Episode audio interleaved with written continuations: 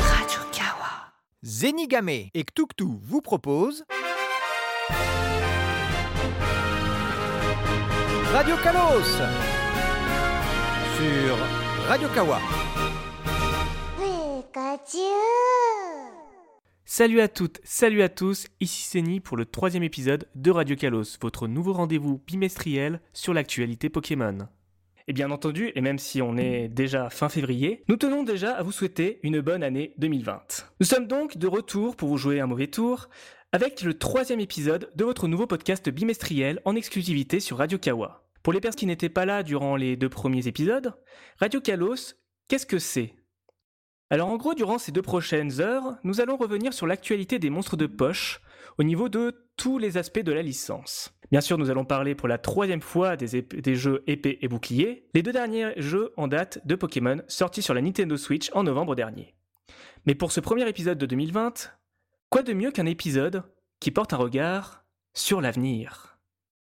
Déjà l'avenir sur console, puisque nous allons revenir sur l'annonce des deux tout nouveaux, tout premiers DLC de l'histoire de Pokémon, à savoir Île solitaire de Armure et Terres enneigées de la Couronne, et également de Pokémon Home. Mais nous ne resterons pas seulement sur l'aspect officiel, puisque la seconde partie sera consacrée à un autre avenir de Pokémon, cette fois dans une dimension parallèle que la plupart d'entre vous n'a peut-être jamais goûté, à savoir l'univers de la stratégie Smogon. De quoi il s'agit? Quel est son intérêt et surtout en quoi l'arrivée de la huitième génération a totalement chamboulé le quotidien de ces joueurs de l'ombre? C'est ce que nous allons voir dans une petite heure environ. Bref, voilà un programme bien chargé que nous vous proposons ce soir. Mais bien entendu, je ne suis pas seul pour vous, parler de tout ça. Puisque, comme d'habitude, je suis accompagné de mon fidèle acolyte, le Posipi de mon Dégapi, le Latios de mon Latias, le Jessie de mon James. Je parle bien sûr de Ktuktu. Salut Ktuktu Salut Zeni, toujours présent pour te donner un coup de main. Et cela tombe bien parce qu'on présente dans cet épisode la stratégie en duo. Et c'est le format officiel de championnat euh, des jeux vidéo Pokémon. Donc c'est parfait. Nous sommes toujours là pour vous parler de Pokémon et de son actualité.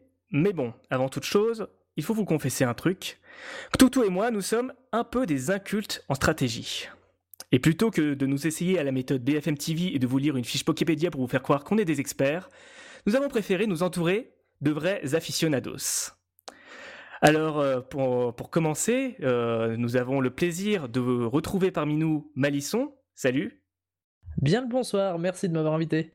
Merci à toi d'être là. Donc, Malisson, tu es youtubeur, notamment ben, spécialisé sur Pokémon, sinon tu serais pas là, mais surtout des vidéos euh, de vulgarisation de l'actualité de Pokémon et de tout ce que ça englobe.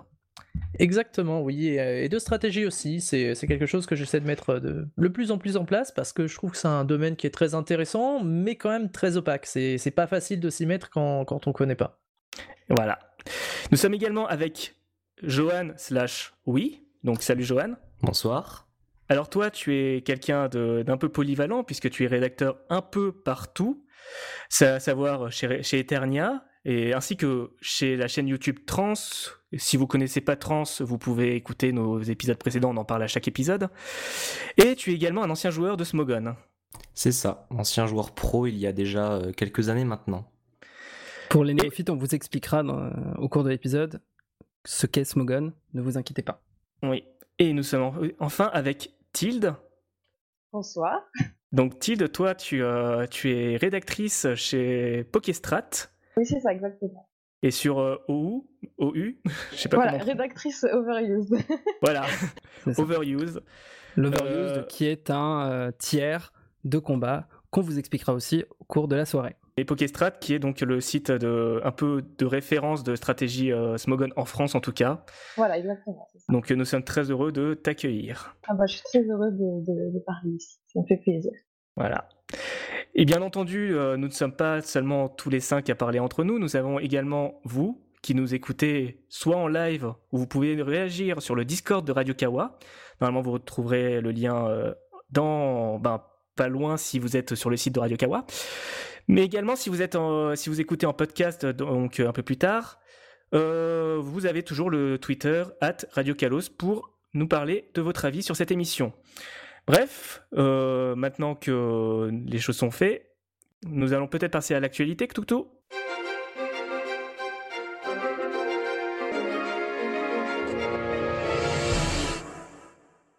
J'aurais adoré vous parler du Animal Crossing Direct qui a eu lieu aujourd'hui, mais on va plutôt se concentrer sur l'actualité Pokémon qui a été particulièrement chargée ces deux derniers mois. Je vous propose donc une synthèse des plus grosses news et on commence tout de suite par la branche animation. Parallèle de la nouvelle série animée Pokémon avec nos indétrônables Sacha et Pikachu, qui a commencé le 17 novembre dernier au Japon, un second animé se retrouve diffusé dans le monde entier sur YouTube.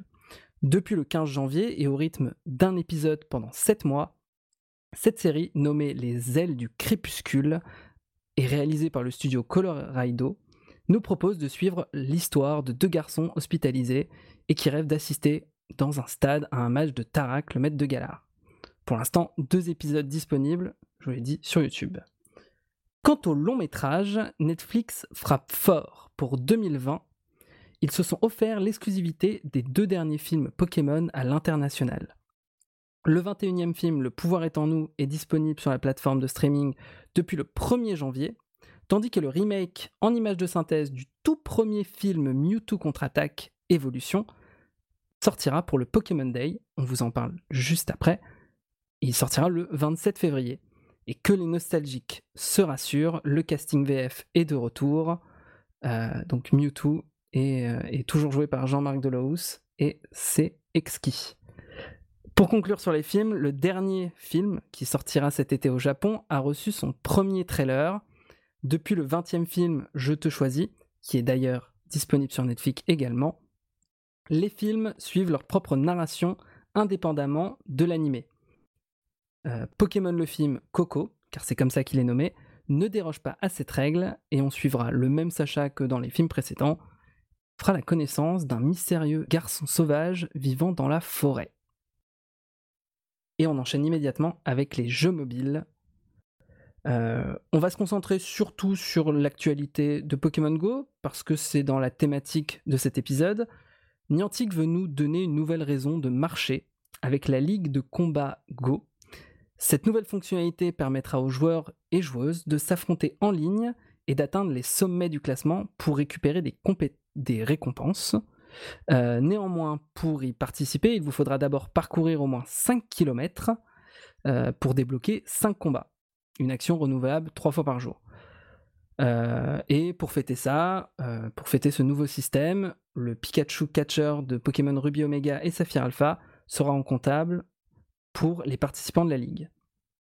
N'oubliez pas, pour être le meilleur dresseur, il vous faudra avoir un bon cardio. Euh, chers invités, je vais vous poser une question très rapide. Euh, vous me répondez juste oui ou non. Vu que vous êtes très actif dans la sphère compétitive française Pokémon, allez-vous participer ou organiser des tournois sur Pokémon Go? Alors, pas du tout pour moi. Pokémon Go, c'est pas du tout euh, un jeu qui m'attire au niveau de la stratégie, donc pas du tout. Ok, Malisson ah pareil, euh, bah déjà parce que je peux pas jouer à Pokémon Go euh, vu que j'habite dans une zone de campagne dans laquelle avoir ne serait-ce que du réseau est compliqué. Mais ensuite, euh, la stratégie entre guillemets sur Pokémon Go c'est vraiment différent. je sais pas, alors je vais peut-être me faire taper dessus, mais quand j'ai vu ça au championnat, je cherchais que, que le jeu sur, sur cartouche ou sur simulateur. C'est sûr. Tilde Alors moi j'aime bien Pokémon Go. Mais je me vois pas du tout faire euh, de stratégie Pokémon Go parce que je suis beaucoup plus active sur Showdown. Donc euh, voilà. Vos euh, réponses nous sont une grosse surprise. ouais, on s'y attendait pas du tout. Oh là là. et on passe maintenant au jeu console et à la communauté. c'est au cours du Pokémon Direct de Jean a dévoilé la sortie sur Nintendo Switch de Pokémon Donjon Mystère, équipe de secours DX le remake de la toute première version de ce spin-off, sorti initialement sur Game Boy Advance et DS. Le concept est simple, vous êtes un humain amnésique transformé en Pokémon qui devra s'aventurer dans les donjons générés aléatoirement pour sauver d'autres Pokémon en danger. Sortie prévue le 6 mars 2020. Enfin, on va parler de chiffres. Après un démarrage record de 6 millions d'exemplaires vendus, Pokémon épée et bouclier est déjà le septième jeu Pokémon le mieux vendu de l'histoire, avec 16,06 millions d'unités. Et ça, ce sont les chiffres de seulement un mois et demi. Après un mois et demi de vente. Euh, il est bien parti pour détrôner les jeux de la génération 3DS. Il lui manque seulement 400 000 unités pour euh, atteindre les ventes de X et Y. Euh, et en doublant par la même occasion Ruby, Saphir, Soleil et Lune. Donc si ça se trouve, ça a déjà été dépassé. Dernière petite info, donc on vous en parlait juste avant, le 27 février, c'est la date anniversaire de sortie de Pokémon Rouge et Vert au Japon. Et ce sera le Pokémon Day.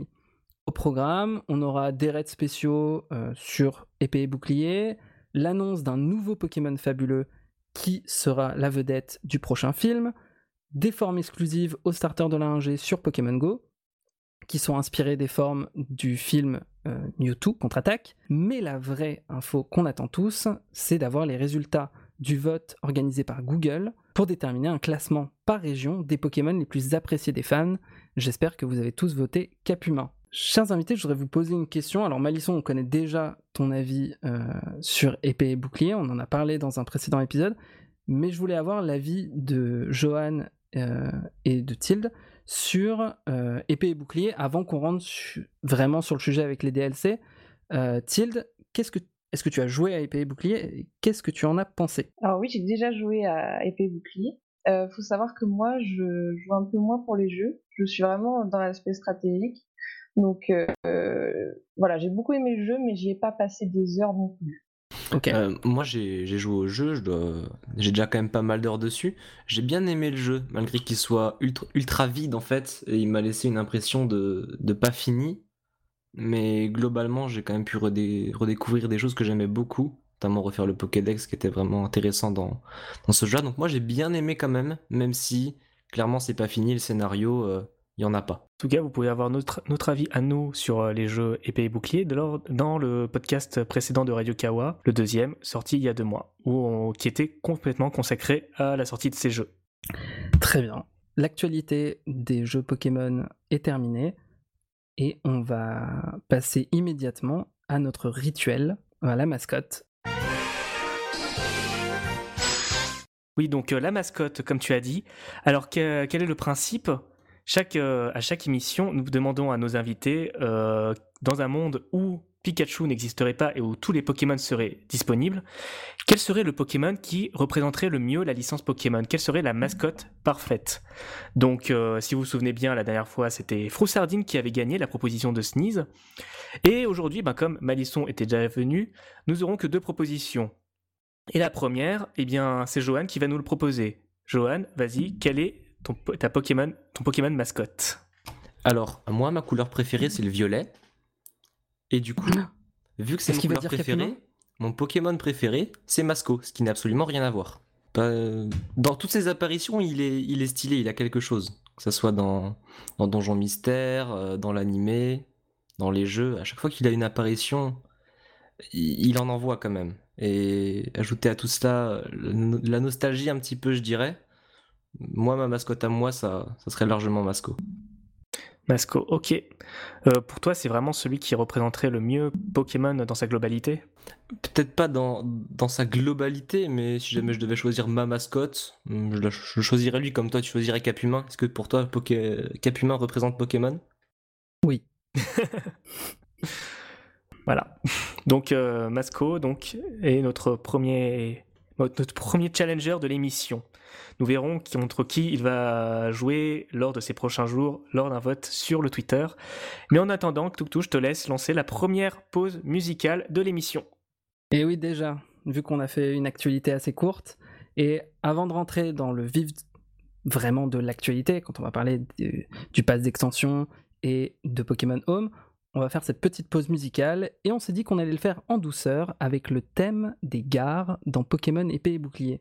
Vu que elles seront un passage obligatoire pour découvrir les nouvelles zones du pass d'extension. A tout de suite sur Radio Kalos.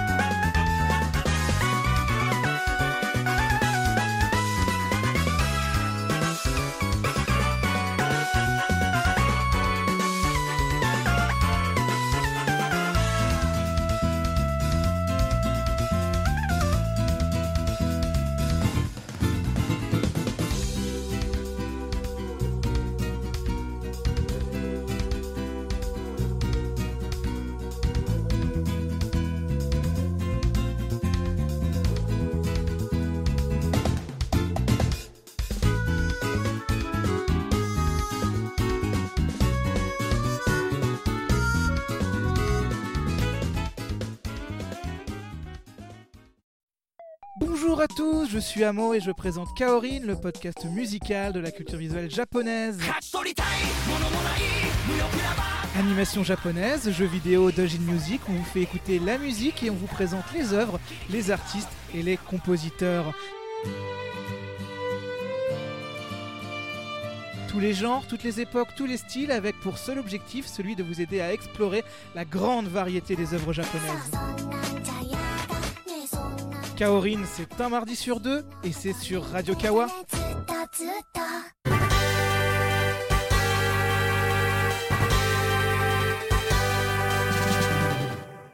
Donc nous sommes de retour sur euh, Radio Kawa pour le troisième épisode de Radio Kalos, toujours avec Tuktu, Malisson, Johan et Tilde. Mais donc euh, pour cette première partie, euh, première vraie partie, eh bien nous allons passer le temps de briefer un petit peu les dernières grosses actualités de, dans la sphère Pokémon. Bien sûr, vous en avez tous entendu parler, c'est un petit peu le truc qui a fait le buzz. Pokémon se met enfin au DLC, à travers donc la, de nouvelles suites pour Pokémon épée et bouclier. Donc ces deux DLC qui sont en deux parties. Donc euh, nous, nous, avions dit euh, île solitaire de l'armure et terres enneigées de la couronne en, VF. Ça a relevé plusieurs débats, mais nous allons déjà parler un petit peu de, du contenu de ces DLC, à savoir de nouvelles, de nouvelles terres sauvages, 200 nouveaux Pokémon, de nouveaux légendaires, ainsi que bah, une forme régionale de, de Ramolos. Donc, euh, ben, nous allons commencer à en parler. Malisson, euh, tu as forcément suivi ça. Oui, bien sûr. Qu'est-ce que tu en as pensé euh, de ces nouvelles, ces premières annonces? Bah moi en fait je suis vraiment content parce que je trouvais que c'était le, problème de la saga Pokémon auparavant, c'est que une fois que le jeu était sorti, il y avait aucune mise à jour entre temps, à part quand par exemple les talents cachés des starters revenaient un petit peu après, donc ça changeait un petit peu quelque chose pour la stratégie, mais c'était très très léger.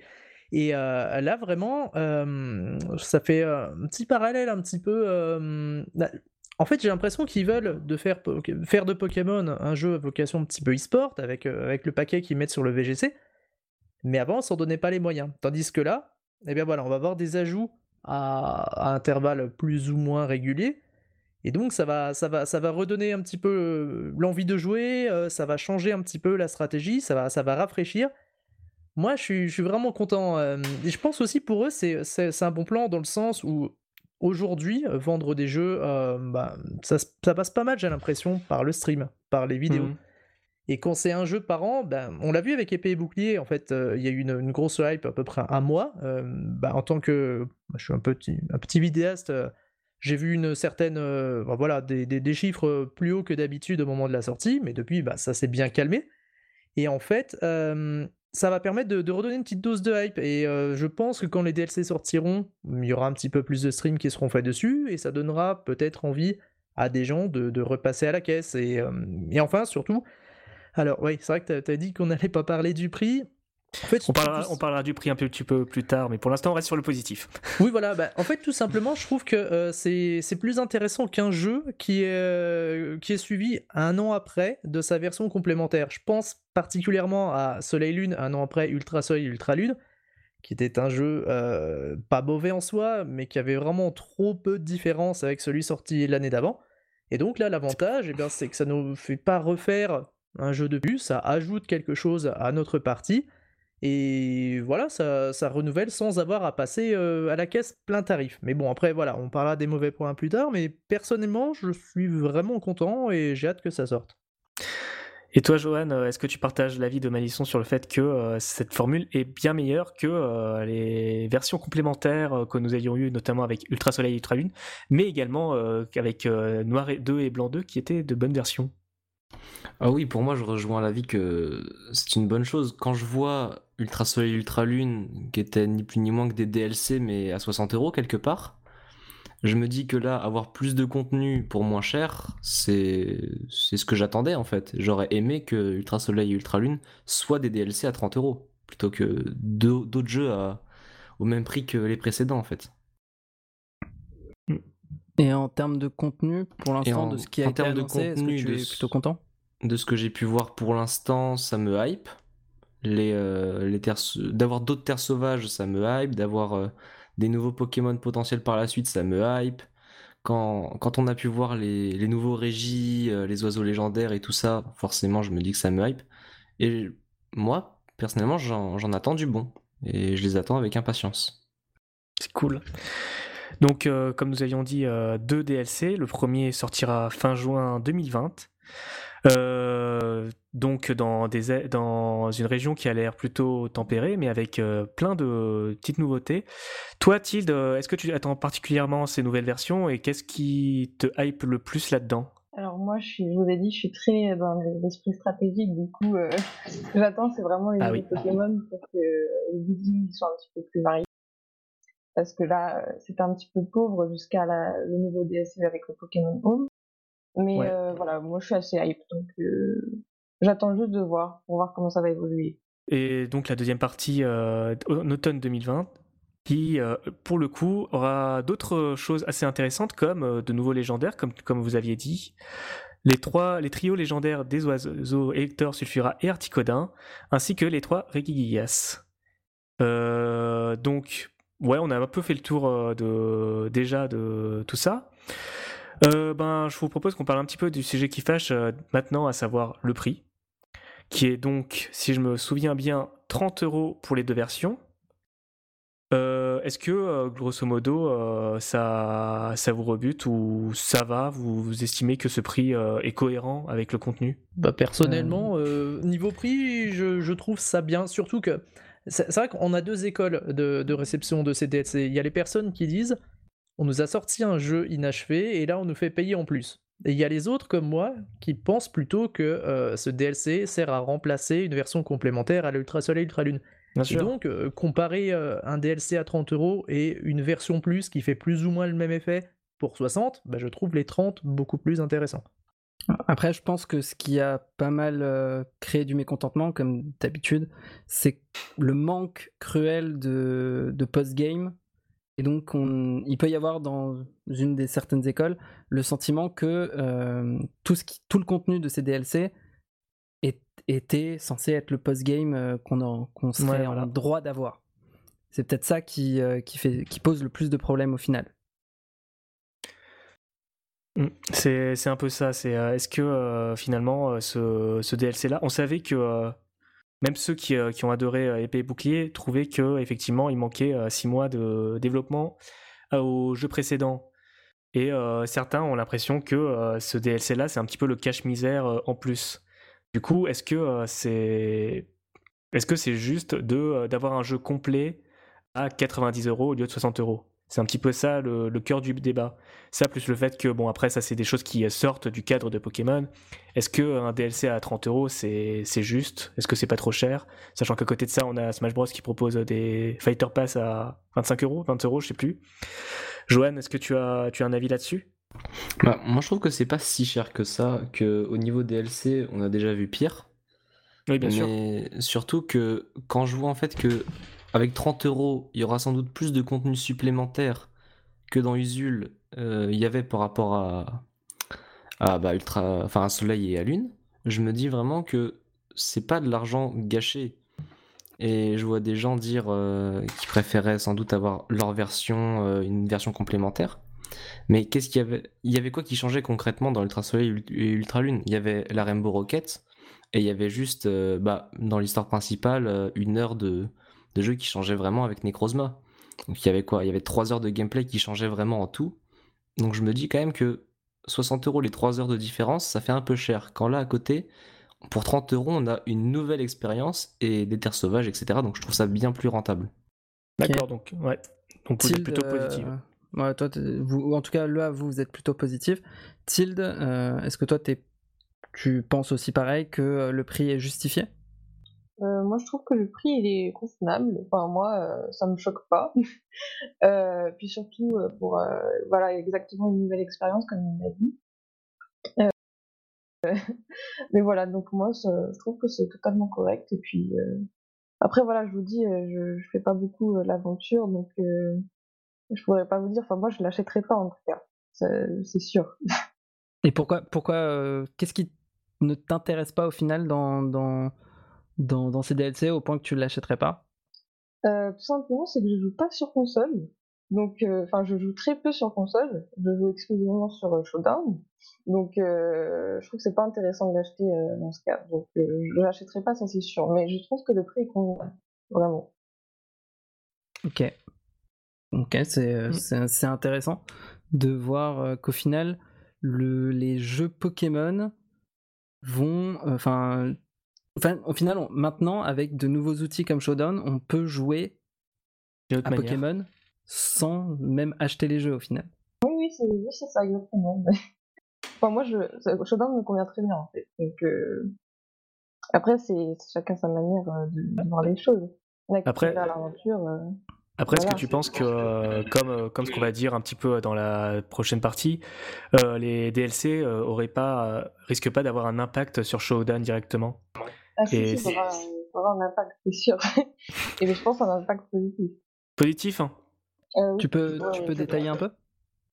Bah, En fait, avec le ban de Dynamax dont on va parler tout à l'heure, le building, comme j'ai dit, était très très pauvre. Donc le fait qu'il y ait de nouveaux Pokémon qui arrivent, bah, ça va enrichir le building. Du coup, on va beaucoup plus s'amuser parce que là, c'était vraiment euh, très très plat comme, comme jeu. C'était euh, très inintéressant. Donc, euh, moi, j'attends que ça en fait. J'attends que les DLC. Ok. Malisson, tu penses que aussi les DLC vont apporter plus de diversité dans le, dans le metagame? Dans, dans la diversité des, des Pokémon et des attaques qui vont être mis en place pour la stratégie?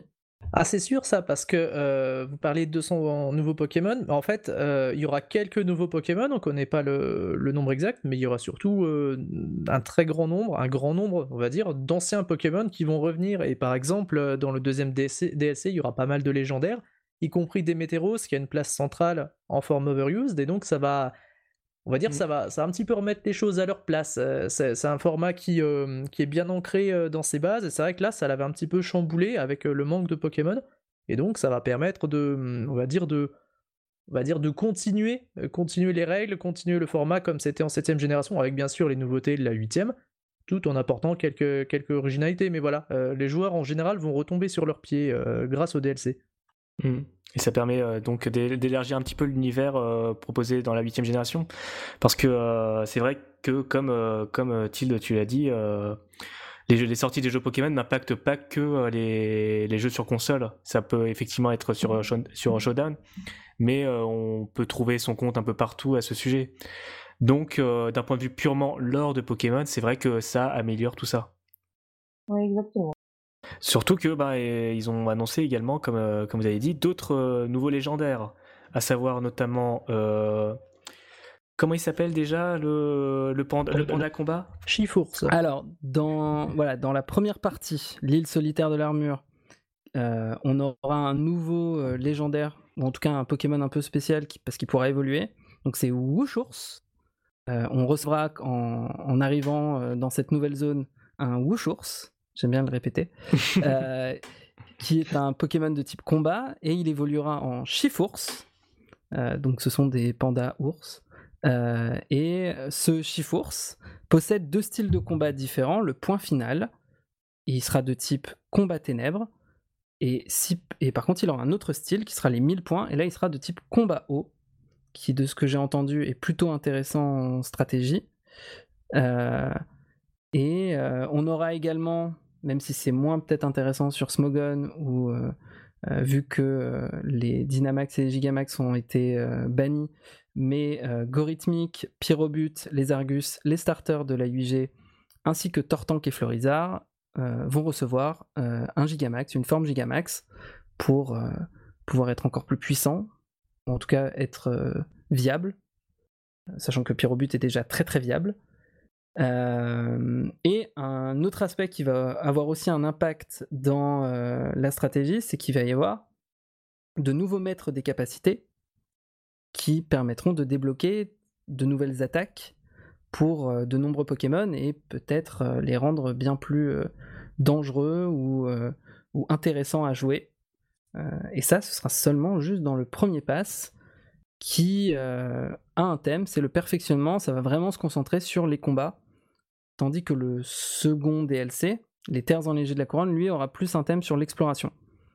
Où euh, on devra affronter les terres enneigées à la recherche d'un nouveau légendaire de type plante psy qui s'appelle Silveroi et qui ressemble beaucoup à une sorte de mix du cerf dans, Miyazaki.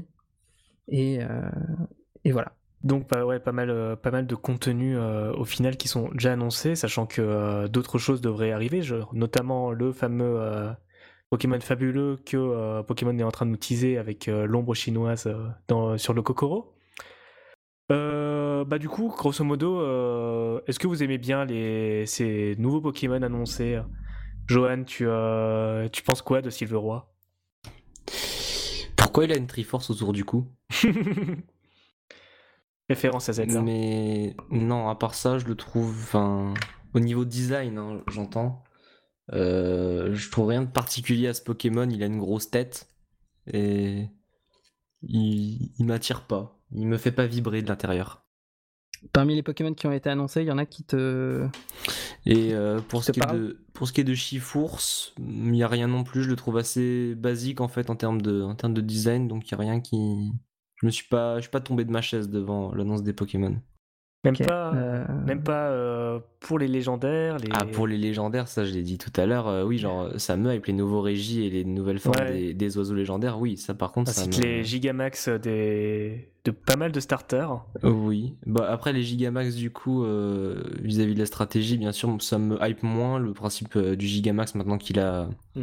qu'il a été ban. Mais oui, c'est toujours sympathique de voir de voir les Argus qui est, qui est un vrai sniper pour le coup. Ouais.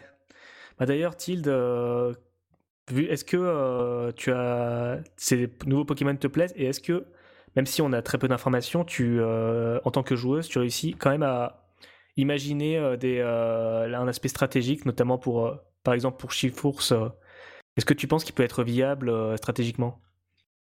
Alors, Shiforce me, me plaît bien. En fait, j'aime bien son double type, donc euh, je pense que ça va être intéressant. Après, il faut bien sûr voir les statistiques et les attaques qu'il apprend pour euh, construire un bon set stratégique. Mais euh, je suis assez hype par ce Pokémon, il me plaît bien, donc j'attends de voir. J'espère ne pas être déçu. mais après, voilà. Donc oui, il me plaît bien, mais le légendaire, par exemple, je suis pas très, je suis pas très fan non plus, surtout du design. Enfin, je, je il m'attire pas, donc je verrai. Mais oui, euh, Chifour, ça a l'air sympa. Donc, euh, j'aime beaucoup son double type en fait. Si je peux juste rebondir sur, euh, sur Chifours, il y en a un en fait, bah du coup oui, genre qui, est bien et genre qui, nous plaît bien parce qu'il a le double type de Keldeo, donc forcément ça nous, met déjà la puce à l'oreille. Après, à côté, avec l'autre qui est de type Ténèbres Combat, déjà quand tu pars avec x4 face au fait, bah, tu commences mal euh, ton premier pas dans, la stratégie, mais oui, le type euh, combat haut pour le coup, il est déjà un peu plus intéressant, en tout cas sur papier, au niveau de, la table des types. Oui, c'est ça. Euh, après, voilà, combat ténèbres, c'est pas terrible, donc on verra. Malisson, un avis sur les Pokémon, sur les nouveaux Pokémon, ou est-ce que tu aurais une, prédiction à nous faire, un, Pokémon que tu, dont tu aimerais voir une nouvelle forme apparaître? ah, pour l'instant, on sait qu'il y aura euh, Ramolos ainsi que Flagados et Roigada. Ramolos, on l'a vu, on peut même déjà l'avoir en jeu. Donc, il est de type psy et il a une petite tache jaune sur la tête qui, a priori, est due euh, à, des, graines qu'il mange. Donc, je sais pas, c'est des graines euh, un peu toxiques qui lui rongent le cerveau. Et donc voilà, il y a pas mal de, théories là-dessus sur le type que pour avoir Flagados et Roigada, et ça tourne pas mal autour du type poison, par exemple, en, référence à ces graines qui, qui lui, qui lui bouffe la tête. Donc j'ai hâte de le voir parce que euh, déjà j'aime bien, j'aime bien Flagados, un Pokémon que j'apprécie bien. Et donc moi ça me fait plaisir les, les, formes régionales, ça fait j'adore ça. Donc j'espère qu'il y en aura d'autres. Je sais pas si euh, si justement ce sera en rapport avec le un petit peu le monde des arts martiaux sur le premier DLC, peut-être en rapport avec la neige sur le deuxième. Ils peuvent faire quelque chose de bien. J'espère qu'ils se limiteront pas à Ramolos, euh, qu'ils iront un petit peu plus loin. Surtout que Roi Gada a sa petite cape on a vu, il a une, oui, il a été affiché avec une ombre. J'aime bien. Euh, ouais, ça a un style vraiment, vraiment intéressant. Après, indirectement, euh, Ramolos n'est pas le seul à avoir euh, une forme alternative, puisqu'on a quand même Tortank et Florizard qui rejoignent le club des, des Pokémon qui ont un Gigamax. Et franchement, euh, Florizard euh, Gigamax est très rigolo. Euh, oui, les, Gigamax, c'est quelque chose à part, puisqu'on va dire c'est la forme, c'est le Pokémon initial qui est amélioré pendant trois tours, alors que les formes de Galar, c'est vraiment des cousins. ils ont des, stats qui sont repartis différemment des autres types. Donc c'est vrai que ça va, ça va pas aussi loin. Après voilà, les Gigamax, le design, on aime, on n'aime pas. Personnellement, je suis pas le plus grand fan de ça, mais bon si certains et certaines aiment bien, euh, bah, qu'ils s'apprécient quoi. En même temps, on parle à trois strateux, c'est normal qu'ils aiment pas les Gigamax.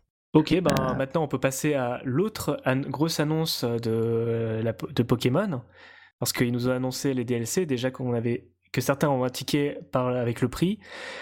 Euh, Game Freak a un petit peu encore plus déçu les gens avec euh, le prix, et là évidemment on va parler de Pokémon Home. Alors Toutou, euh, qu'est-ce que Pokémon Home? Alors Pokémon Home, c'est le successeur, mais pas vraiment, de la Pokébank. C'est un outil qui est à la fois disponible sur vos téléphones portables et sur Nintendo Switch euh, pour pouvoir stocker vos Pokémon sur le cloud. Il est compatible euh, à sens unique avec Pokémon Go, enfin il le sera bientôt, euh, mais il est déjà compatible avec Let's Go, la banque Pokémon, et, et avec évidemment épée et bouclier. Euh, si les Pokémon sont disponibles dans épée et bouclier, vous pouvez les envoyer sur votre sauvegarde à Galar. Sinon, euh, ils restent bloqués euh, sur votre cloud. Mais contrairement à la banque Pokémon, il y a des fonctionnalités supplémentaires, des échanges miracles, qui sont les échanges un peu aléatoires. On pose un Pokémon et on ne sait pas ce qu'on va avoir par la suite. On peut, on peut en mettre une boîte de 10 et attendre. Euh, il y a le Global Trade Station, le GTS, qui euh, fait son grand retour, euh, qui permet de déposer un Pokémon de, tout en demandant un autre. Donc, si vous demandez un, un Florizard et vous donnez en attente un Tortank, par exemple, on peut faire ça par groupe, par, avec ses amis. Il y a aussi une fonctionnalité cadeau mystère. Et la grosse attente aussi, c'est qu'il y a le Pokédex national euh, d'ailleurs, sur la version mobile, on a accès à un vrai Pokédex très complet euh, avec euh, toutes les infos sur les talents disponibles, les attaques possibles à apprendre en fonction du jeu. Et, d'ailleurs, en fonction du nombre de Pokémon que vous aurez sur votre Pokémon Home, vous pourrez réussir des petits challenges qui débloqueront des Pokémon et des Pokémon rares. Des fois, original. Donc voilà, ça c'est euh, pour Pokémon Home. Et évidemment, il y a eu de nombreux débats, il y a eu de nombreuses euh, complications. Enfin, le, principe en lui-même de Pokémon Home, les gens sont plutôt positifs. Enfin, c'est un petit peu le, le truc que qu'on attend à chaque génération, le truc qui permet de faire la transition d'une génération à une autre. On se souvient des Pokémon Bank avant. Mais le problème, c'est que pour le coup, eh bien, c'est de mémoire 18 euros par an, si je me trompe pas. 18 euros par an pour euh, donc euh, une version améliorée. Et c'est évidemment ça, pour le coup, ça fait un peu trop par rapport euh, à la colère précédente. même si, ouais. voilà, y a, en fait, il y a deux tarifs. Il y a le tarif si on le prend sur les appareils mobiles qui est à 18 euros, et si on le prend directement sur le shop, c'est 2 euros moins cher, c'est 16 euros. Mais il y a le Nintendo Online à prendre en compte aussi si on est sur, euh, sur Nintendo Switch, qui est de 20 euros par an. Donc voilà, je ne sais pas si euh, certains d'entre vous l'ont déjà pris, l'ont déjà testé. Moi personnellement, je me tâte encore un peu à me le prendre. Euh, mmh. Malisson, est-ce que tu, tu as déjà essayé? Et si c'est pas le cas, est-ce que tu comptes le payer? Oui, moi je l'ai pris le jour de sa sortie euh, bah, parce que de le prix en fait, euh, je comprends que ce soit un problème euh, pour on va dire pour les personnes les plus jeunes, pour les personnes qui qui ont moins de moyens. Après, je, passe pas mal de temps à faire des vidéos, donc c'est un achat à côté duquel je pouvais pas passer. Je comprends, je, comprends d'un côté oui, les gens les gens qui sont un petit peu embêtés par ce prix-là. Faut dire on peut quand même réduire le prix grâce au point or de, Switch. J'ai une réduction de 3 euros, je crois. Bon, c'est pas, pas grand chose, mais ça me l'a fait à 12 euros, je crois, je crois l'année. Mais après, je comprends aussi que hum, chaque, chaque abonnement justement permet de stocker jusqu'à 6000 Pokémon. oui, c'est ça. je pense qu'il faut des serveurs pour ça, il faut des personnes pour les entretenir. Donc bon, ça, ça se fait pas gratuitement. Peut-être moins cher, mais bon, personnellement, voilà, je l'ai pris et jusque-là, j'en suis assez satisfait. À part peut-être que. Parce qu'il y a, une, version mobile, une version euh, Switch qui sont, euh, qui sont compatibles, qui sont, euh, bah, en fait, qui sont même complémentaires, je dirais. Et je trouve que la version téléphone, au niveau ergonomie, c'est un petit peu. voilà, les boîtes sont pas réparties de la même façon. elles n'ont pas forcément le même nom, elles n'ont pas forcément le même ordre, donc c'est un petit peu embêtant.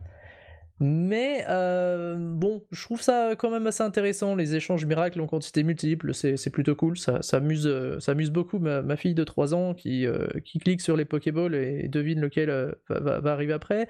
C'est plutôt sympa. On reçoit des rebuts d'élevage. Bon, bah, on va dire c'est une mise à jour de confort, ça. Donc, oui. On va dire il y a quelques. Il y a moyen de, de, de prendre juste 3 euros pour tout ramener de, pour payer qu'un mois, quoi. Euh, on paye, on paye un seul mois et on ramène tous les Pokémon, mais bon, voilà, je me, situe un peu entre les deux. Je, comprends les personnes qui trouvent ça trop cher euh, parce que c'est le seul moyen de, passer, euh, de passer de l'un à l'autre. Surtout qu'en plus, si on veut toujours transférer de, 3DS à Switch, il faut aussi l'abonnement à la banque, qui est de 5 mmh. euros par an. Et donc, bah voilà, ça demande d'avoir un abonnement supplémentaire. Donc oui, ça peut, ça, ça, peut gêner. Je, je comprends. En fait, moi, pour moi, le vrai souci au niveau du prix, c'est pas que Pokémon Home coûte 16 euros, ça encore, c'est justifié avec les, les nouvelles fonctionnalités qu'il y a euh, dans l'application par rapport à Pokémon Bank. Euh, moi, le vrai problème, c'est que la Pokémon Bank n'est pas inclus dans Home. Ça veut dire que euh, pour tous vos Pokémon qui datent de la première génération avec les versions console virtuelle jusqu'à la cinquième génération, pardon, jusqu'à la septième génération, euh, vous êtes obligé de passer par la Pokémon Bank. Et ça, personnellement, je trouve ça aberrant. Parce que euh, on se retrouve à devoir passer par euh, la Pokémon Bank pour transférer ses Pokémon, donc payer un autre forfait, alors qu'il aurait juste fallu soit mettre à jour la Pokémon Bank pour que ça devienne Pokémon Home, soit créer l'application Pokémon Home sur 3DS. Je, je, trouve que ça fait doublon et ça pose un problème parce que le jour où euh, la Pokémon Bank s'arrête, The Pokémon Company a arrêté la Pokémon Bank, euh, bah il n'y aura plus aucun moyen de récupérer ces Pokémon de toutes ces versions. Euh, Johan, toi, est-ce que tu as acheté Pokémon Home? Est-ce que tu l'as utilisé? Alors, je l'ai pas encore acheté, je me tâte aussi un petit peu. J'ai pas mal de Pokémon dans ça que je pourrais, mais le prix me rebute un peu et surtout l'utilité, est-ce que ça me servira vraiment? Donc je me tâte encore un peu à, l'acheter. Et... Oui, le plus gros problème, c'est pas le prix que ça coûte, mais plutôt le fait que oui, on doit aussi avoir la Pokébank à côté. Moi, la Pokébank, je sais que je l'ai plus depuis, depuis où là 2017 au moins. Donc bon, je trouve ça un peu bête au moins, genre qu'ils aient pas mis un, abonnement offert à, la Pokébank euh, en souscrivant un abonnement à, l'année euh, au Pokémon Home. Il y a un mois offert, euh, le premier mois offert de la Pokébank euh, en prenant euh, Pokémon Home. Mais ça, ça, laisse le temps de transférer tous, ces, tous ces Pokémon, mais ça dépend en fait de son utilité. Si jamais vous passez, vous jouez beaucoup aux anciennes versions, bah, au bout d'un moment, il faudra quand même passer à la caisse. Oui, mais c'est un peu juste le, souci, c'est que si jamais on le fait pas maintenant, bah il faudra payer après la, la Pokébank et c'est juste un, petit peu un petit peu chiant. Et pour toi, Tilde, je pense pas que tu l'aies acheté vu que tu ne joues pas vraiment sur console, mais est-ce que tu vois un intérêt en tout cas à, la Pokémon Home? Alors euh, oui, je l'ai pas acheté parce que voilà, je, l'ai déjà dit, je joue essentiellement sur ordinateur, mais euh, ah oui, je trouve que ça a de l'intérêt. Après, voilà, je, je suis pas du tout concernée, je, suis pas. Après, je trouve que oui, ça, ça reste quand même un petit peu cher, en sachant qu'il y a le online à acheter également. Donc, euh, moi, en tout cas, dans tous les cas, je ne le prendrai pas. Mais euh, je suis d'accord avec vous euh, sur ce point-là, en tout cas. C'est vrai. En fait, c'est surtout que là, tous les services deviennent de plus en plus chers dans Pokémon le Pokébank la, la, dernière fois c'était euh, c'était quoi? C'était 3 euros par an? Non, 5, 5, 5 6 euros. Maintenant, on passe à 16. C'est vrai que les fonctionnalités sont plus importantes, mais à la fois, Enfin, c'est bizarre que. Bon, là, je vais faire vraiment le, le, rageux, le rageux de service qui intervient. Mais ça, ça fait quand même le Pokémon qui est l'une des licences les plus lucratives du monde, qui demande vraiment à toutes les interactions officielles sont payantes et plus de 10 euros par an pour l'abonnement. Et c'est vrai que ça fait que certaines personnes, certaines personnes issues de certaines classes sociales ont, sont de moins en moins, ont de moins en moins accès à, à Pokémon. Bon, après là, on sort totalement de l'aspect purement Pokémon, on va plus dans le truc politique parce que c'est vrai que c'est un truc qui se généralise un petit peu sur tous les jeux vidéo. Mais est-ce que ça risque pas à terme d'être un gros problème et est-ce que ça risque pas de s'empirer euh, dans l'avenir? En fait, j'ai l'impression que hum, on va de plus en plus euh, vers, euh, en ce qui concerne les jeux qui ont un rapport avec le online, eh bien qu'on va de plus en plus se diriger vers la période qu'on avait un petit peu avec les MMORPG, c'est-à-dire bah, qu'on joue simultanément à un seul jeu. on va payer les DLC dans ce jeu, les abonnements dans ce jeu, et qu'il sera de moins en moins possible de jouer à plusieurs jeux de front, comme personne met un petit peu d'argent dans Fortnite, dans LoL. Bah, j'ai l'impression que la tendance vraiment à, essayer de rediriger les joueurs vers, vers, vers un seul opus, avec par exemple des, des prix qui sont de plus en plus élevés, mais pour des choses qui sont quand même nécessaires pour jouer. Et voilà, de conserver le joueur sur sa plateforme, et ne pas laisser aller ailleurs. Après, on n'a pas parlé non plus du fait que euh, les DLC, euh, que euh, les DLC, il y a effectivement la première partie et la deuxième partie, mais ce sera également deux DLC différents si on prend épée et bouclier, qui oblige donc pour les joueurs vraiment aguerris qui ont acheté les deux versions à acheter deux fois les DLC.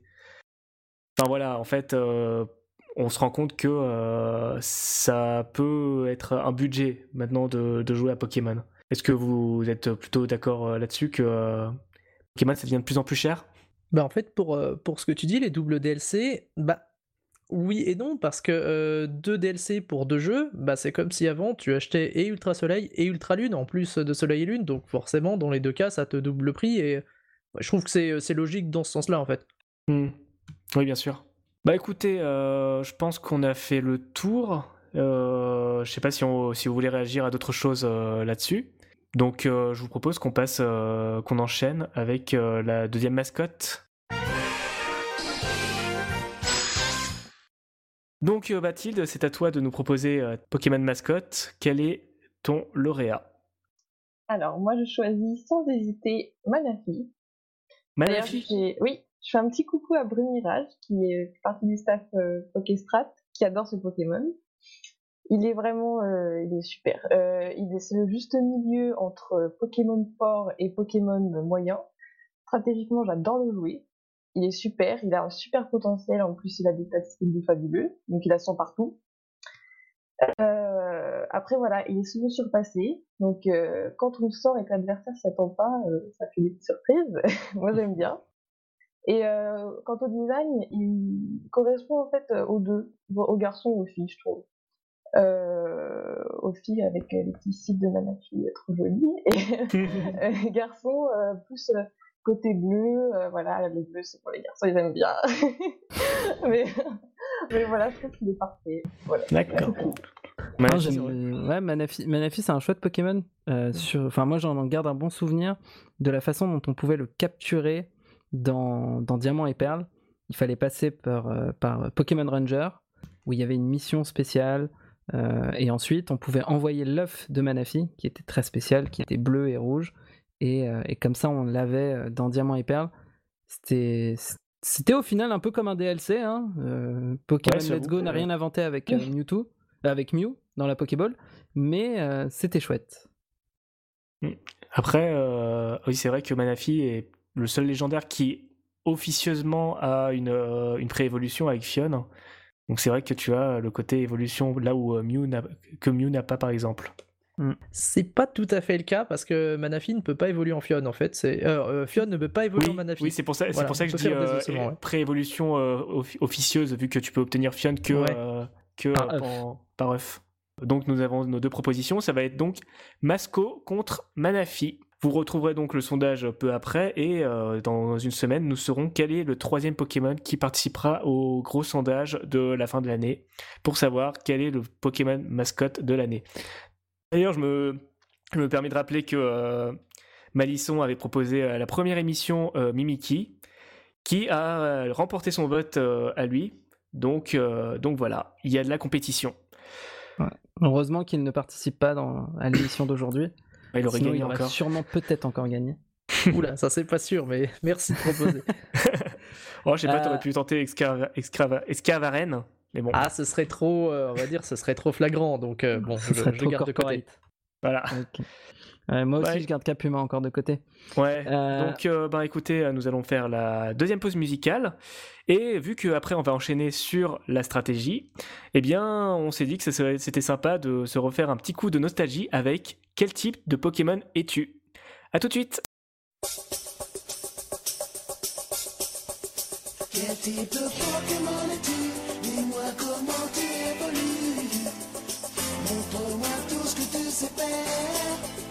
Quel type de Pokémon es-tu As-tu déjà combattu Et tu passes où es-tu Quel type de Pokémon es-tu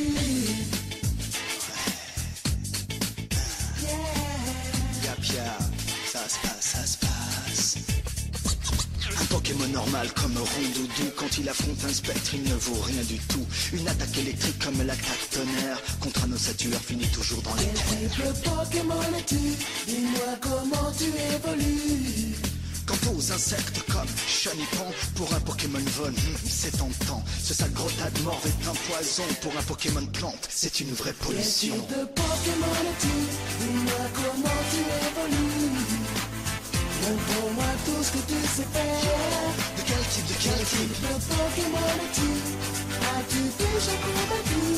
Et tu passes où es-tu Quel type de Pokémon es-tu? De chance avec le feu, mais avec la glace, tu fais ce que tu veux. Si tu es malin, tu penseras à l'eau, mais un psy comme YouTube le prendra de haut. Pokémon es-tu? Dis-moi comment tu évolues. Choisis Colossage pour gagner le combat, car un Pokémon roche restera planté là. Prends Mini Traco si tu veux un dragon. La solution, c'est l'évolution pour être champion. Quel type de Pokémon es-tu? Dis-moi comment tu évolues. Montre-moi tout ce que tu sais faire. Quel type de Pokémon es-tu? As-tu déjà combattu? Et tu passes où es-tu Quel type de Pokémon es-tu? Ah, yeah, Pokémon. Je t'en prendrai pour que tu deviennes meilleur. Je prouverai que je suis un bon dresseur. Je n'ai pas. Quel type de Pokémon es-tu? Dis-moi comment tu évolues. Montre-moi tout ce que tu sais faire. Quel type de Pokémon es-tu? As-tu déjà combattu Et tu passes en où t'es-tu Quel type de Pokémon es-tu? Pokémon es-tu Dis-moi. Pokémon. Montre-moi tout ce que tu sais faire. Quel type de Pokémon es-tu As-tu déjà combattu Et tu passes où es-tu Quel type de Pokémon es-tu Ouais. Yeah. Un normal comme un rond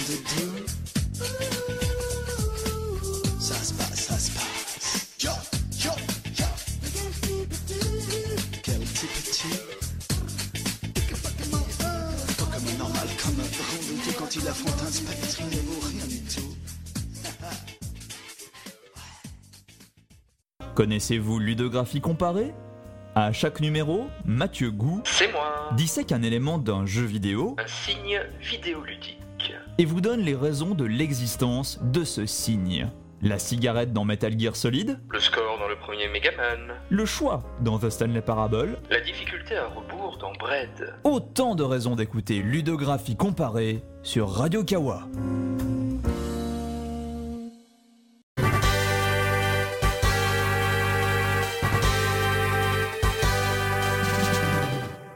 On est de retour pour la dernière partie de Radio Kalos épisode 3. Donc euh, nous avons parlé dans la partie précédente des DLC, de l'actualité, et euh, mais tout de suite, eh bien nous allons rentrer dans le vif du sujet. Nous allons parler de stratégie Pokémon, plus particulièrement de stratégie Smogon, comme, on appelle, sachant que bah, l'idée c'est de pouvoir parler d'un événement qui a chamboulé euh, ce ce, ce, microcosme de Pokémon, à savoir le ban des Gigamax en stratégie. Mais avant de parler de toute cette actualité-là, nous voulions un petit peu introduire le concept. Et c'est pour ça que nous avons invité euh, Malisson, Tilde et Johan pour un petit peu prendre notre, place euh, durant ce petit laps de temps. Donc, euh, bah, Johan, j'ai envie de te demander, c'est quoi la stratégie Smogon Pour faire très simple, comparé à, la stratégie VGC, c'est en fait une structure, donc qui est Smogon, qui réglemente un petit peu cet univers en 6v6, donc ce n'est pas du double, c'est du solo. 6 contre 6. Et le but, en fait, c'est de rendre le jeu vraiment le plus stratégiquement jouable possible. Contrairement, par exemple, au, VGC où Nintendo va pas avoir un, gros regard euh, dessus. Le VGC, pour rappel, c'est euh, le c'est le format officiel des tournois Pokémon. En double. C'est ouais, c'est du 2 du 2 Pokémon contre 2 Pokémon. Et en fait, Smogon à côté, ils vont essayer vraiment de, backup le jeu le plus possible, de faire euh, des suspect tests du coup pour bannir de temps en temps certains Pokémon qui sont trop forts, et de suivre vraiment juste cette partie de Pokémon pour euh, essayer de la rendre euh, la plus parfaite possible. Donc c'est jamais parfait, il y a toujours des écarts, mais c'est un peu le but et la vocation de Smogon. Le format Smogon est divisé en tiers, donc il y a plusieurs tiers stratégiques et euh, permettant du coup de classer les Pokémon en fonction de leur euh, qualité stratégique en fait. Euh, contrairement au VGC où vraiment, enfin c'est un seul tiers le VGC alors que sur Smogon il y en a vraiment plusieurs. En fait c'est vraiment très varié. On peut trouver son bonheur un peu partout. Tu peux nous détailler certains des, des, tiers qui sont disponibles Alors il y a le Uber. Donc là c'est souvent souvent des légendaires, des Pokémon assez forts euh, c'est ceux qui sont bannis de l'overuse. Donc quand euh, un Pokémon est banni de l'overuse, il va directement en Uber en fait. Mais après, voilà. Des fois, il n'est pas forcément viable en Uber, mais c'est très souvent des légendaires. Après, il y a le, du coup l'overuse, ou euh, le rare use, le neveruse, et le PU, je sais pas s'il compte vraiment, mais je vais le mettre quand même. Oui, le PU, il, il, compte, c'est... Il y a même le ZU. Oui, ZU, bon... Je, sais pas. ça, a priori, c'est pour les Pokémon les plus nuls de tous. Hein. Voilà, en fait, c'est pour vraiment. Le Zadu, je pense qu'il est là euh, pour vraiment euh, qu'on puisse tout jouer, en fait. D'accord. Mais euh, quand, quand, on dit les Pokémon les plus nuls, c'est plus euh, Chenipan, Sodorodo et les autres Non, Chenipan, vu que c'est une petite évolution, il serait plus dans le Little Cup. Je sais pas si vous connaissez. Ouais, vas-y. Mais détaille un peu plus. Euh, Little Cup, c'est euh, pour les Pokémon de base en fait. Par exemple, euh, si je prends Bravegali par exemple, l'évolution de base c'est Poussifeu. Et en mmh. fait, on va jouer Poussifeu. Vous voyez ce que je veux dire D'accord, je vois. C'est en gros les Pokémon qui sont pas évolués. Voilà, exactement. C'est vraiment le, le, Pokémon de base qu'on va jouer. Par contre, ceux qui n'ont pas d'évolution sont pas inclus. D'accord. Il n'y a pas non plus après en, Little Cup, juste pour apporter une petite précision, il y a aussi des Pokémon qui sont bannis, parce qu'ils sont trop forts pour le Little Cup. Ah il, y a, Farfuret, il y a Scorplan, il y a quelques Pokémon comme ça qui sont juste trop forts pour euh, ce tir de, petits Pokémon. Et du coup, ces Pokémon-là, on les joue nulle part bah, Scorplan peut être joué euh, dans les tiers supérieurs. Scorplan est joué euh, notamment en, en rarely used, souvent en underused, dépendant de la génération. Donc les tiers juste en dessous de, de l'overused. Hmm. Donc pour les non-anglophones, le, le, tiers qui est le plus joué, ça va être l'overused. C'est ça. over. Euh, très utilisé quoi Très utilisé, voilà. Overused. Le, le, never used, jamais utilisé. Euh, et le underused, peu utilisé. Et il y a le rarely used entre les deux, euh, le rarement utilisé. Et après, encore en dessous, parce que vu qu'il y a toujours plus de Pokémon, bah du coup, on essaie toujours de faire plus de tiers avec le PU, donc le poorly used, et euh, le ZU euh, en septième génération, euh, zéro used, bon bah ça veut dire que basiquement ils sont jamais joués. Du coup, on les Mais évidemment, là où il y a le plus de joueurs, ça va être en overused. C'est en overused. Parce qu'en fait, ça, se base vraiment genre sur, sur les taux d'usage en fait pour choisir si un Pokémon est. Ça, se base beaucoup sur le taux d'usage. Et du coup, bah, si un Pokémon est très joué, il va aller overused. Euh, et c'est comme ça genre, aussi genre qu'on fait les classements. Et le Uber à la base, c'était même pas un tiers à lui-même, mais c'était juste une ban list. C'est une ban list de l'overused. Et à force du coup de mettre des Pokémon, des Pokémon, des Pokémon, ils en ont fait un tiers à part entière. Mais à la base, ça reste juste une ban list où on met tout ce qui est trop fort pour, euh, pour l'overused. D'accord. Et vous, euh, ouais, vous parlez souvent de, dans ce que vous dites avec le classement de qualité stratégique de ces Pokémon. Moi, ce que j'aimerais savoir, c'est euh, comment on définit euh, ces qualités stratégiques. Est-ce que Malisson, tu, euh, tu saurais répondre à ça? Ouh, c'est, vaste comme, comme question.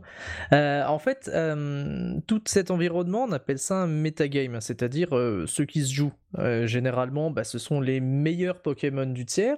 Et justement, cet équilibrage se fait, on va dire, en fonction de, l'équilibre des, des, Pokémon, des Pokémon les plus joués par exemple, Darumacho de Galar qui vient d'être banni, il me semble qu'il était beaucoup, beaucoup joué avant, avant d'être voté, justement. Et c'était un Pokémon qui, avait un rôle, enfin, qui avait une présence très, très, très grande que les autres Pokémon, justement, avaient du mal à gérer. Généralement, un Darumacho de Galar, bah, tu, tu laissais des plumes quand tu devais le tomber, et, euh, c'est quelque chose qui a pesé dans la balance pour, euh, bah pour, pour décider de le bannir. Là, c'est pareil, depuis euh, le Pokémon Home, on avait Melmetal qui est arrivé, donc le, légendaire spécifique à Let's Go, et d'autres Pokémon ont, reçu des, petits ajouts, parmi lesquels la forme noire de Curem, mais c'est pareil, c'était énormément joué, et ils étaient, ils étaient trop forts par rapport à, à ce qui se joue en ce moment, donc ils ont été écartés.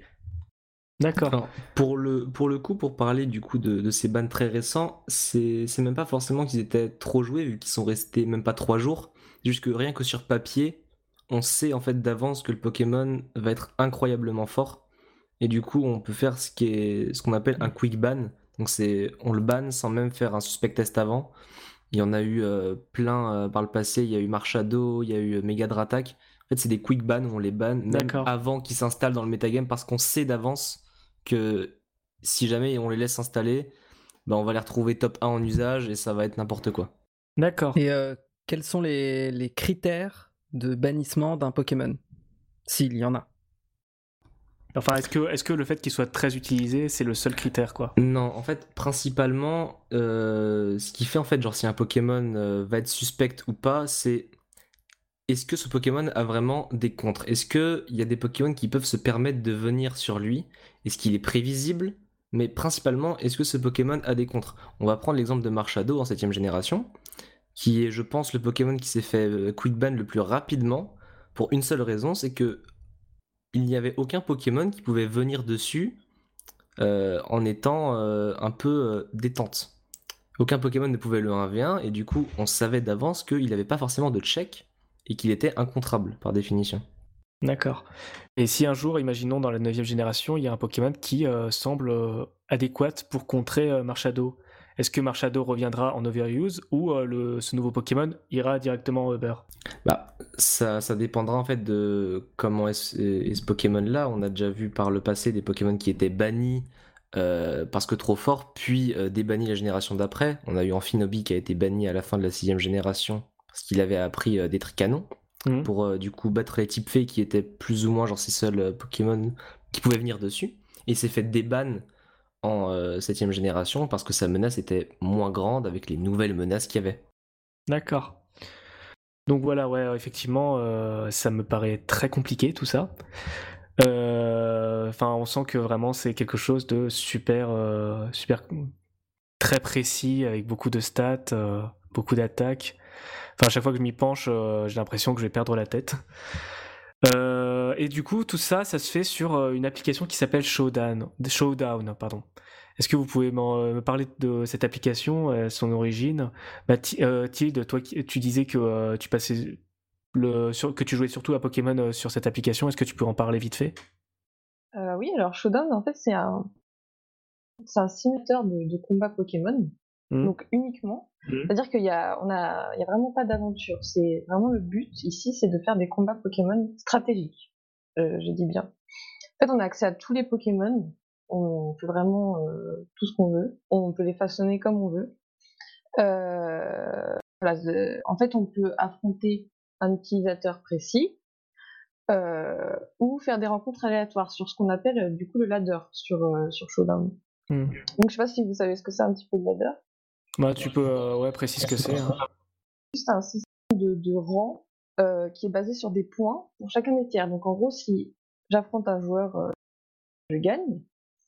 je vais gagner des points et je vais avoir un rang en fonction des points que j'ai gagnés en fait. Donc c'est un peu ça. En gros, si tu as juste envie de tester ta team et d'être top 1, bah tu fais plein de matchs aléatoires. Après, c'est pas le meilleur moyen de s'entraîner, mais, mais voilà, c'est un petit peu ça. Après, tous les formats sont disponibles. Donc, il y a vraiment tous les formats. Il y a Overused, Neverused, Rareused. Il y a aussi le VGC. Il y a aussi les formats Nintendo. D'accord, on peut faire du VGC sur Showdown, c'est pas exclusivement pour les trucs Smogon. Voilà, il y a du VGC sur Smogon, mais il y a un ladder pour le VGC. D'accord. Voilà. Donc c'est un peu ça, Showdown. D'accord, et donc là c'est vraiment l'endroit principal où euh, vous pouvez euh, jouer en stratégie. Euh, et j'ai une dernière question avant qu'on passe à un petit jeu. Pour les personnes, les personnes qui nous écoutent, qui aimeraient se mettre à, à Showdown, à la stratégie Smogon, est, est-ce que vous avez des suggestions de premiers pas pour, pour pouvoir commencer à s'entraîner et découvrir à quel point ils peuvent pour découvrir un peu ce monde? Est-ce que vous avez des vidéos, euh, de, des vidéos de tutoriels à ce sujet ou euh, des articles Ouais. Ou alors euh, allez, vous suggérez genre allez, allez-y et testez, testez. Malisson, toi qui fais de la vulgarisation par exemple. Bah, en fait c'est c'est vrai que c'est ça, c'est un gros chantier, ça. On va dire apprendre la stratégie aux joueurs, euh, c'est quelque chose que j'ai pas encore fait, mais euh, je vais reprendre le, conseil qu'a dit Redemption, donc un YouTuber euh, avec un très bon niveau qui est axé sur la, stratégie, la stratégie justement. La meilleure façon, c'est de jouer. Et pour commencer, je serais tenté de dire d'aller voir, d'aller discuter, d'aller voir sur les forums et de copier, d'emprunter des équipes de joueurs qui les ont déjà faites pour se faire un petit peu au jeu, voir comment ça marche. Alors forcément, il y aura beaucoup de défaites, ça sera compliqué au début, mais avant, avant, à mon avis, de commencer à calculer ses propres équipes, ça peut être pas mal de regarder ce que les bons joueurs font pour voir comment ça marche. Alors, euh, je vais juste rebondir là-dessus parce que j'ai un avis complètement différent. Euh, moi, au contraire, si jamais je devais euh, parler à des gens qui voulaient un peu débuter la strat, je déconseillerais absolument de copier-coller une team d'un joueur pro pour la simple et bonne raison que déjà ce qui se passe en, bas elo, donc euh, en bas, en baladeur quand on débute, ça n'a rien à voir avec ce qui se passe euh, dans, les matchs pro. Et que les équipes faites par les pros, elles sont optimisées pour certaines raisons bien spécifiques. Il les a fait en, connaissance de cause. en fait, le joueur qui va simplement copier-coller une équipe ne va pas en fait comprendre euh, l'essence même de l'équipe. Donc moi, ce que je conseillerais plus, c'est de faire ses équipes soi-même au début, même si c'est même si c'est pas si c'est pas optimisé, même si c'est pas très fort. Et à force de jouer, à force de jouer, à force de jouer, on va en fait instinctivement voir les défauts de notre équipe et les combler petit à petit. Du coup, moi, je, conseillerais plutôt de, partir en, en construisant soi-même que plutôt que de simplement copier quelque chose euh, d'un joueur pro qu'on n'arrivera pas à comprendre dès le début. Du coup, Tilde, est-ce que tu peux trancher entre ces deux opinions? Alors moi, je suis pas forcément d'accord avec le fait euh, de faire sa propre team. Euh, je pense que c'est bien aussi de prendre une team, pas forcément d'un joueur pro, mais au moins une team bien faite, euh, avec peut-être même une explication. Alors moi j'aime beaucoup les explications. j'aime bien écrire à quoi sert la team, en fait. Et c'est un petit guide. Moi je trouve que c'est bien pour débuter. Et sinon oui, il faut vraiment jouer. Faut, faut jouer pour, pour apprendre. Moi j'ai juste joué. J'ai regardé aussi beaucoup de vidéos. Et je, je, me suis aidée de Pokestrat aussi pour débuter, donc voilà, je suis un petit peu partagée entre les deux. D'accord, donc euh, d'un côté, vous suggérez de, euh, euh, vous inspirer de, de, ce qui est fait et de l'autre plutôt de, de partir à l'aventure.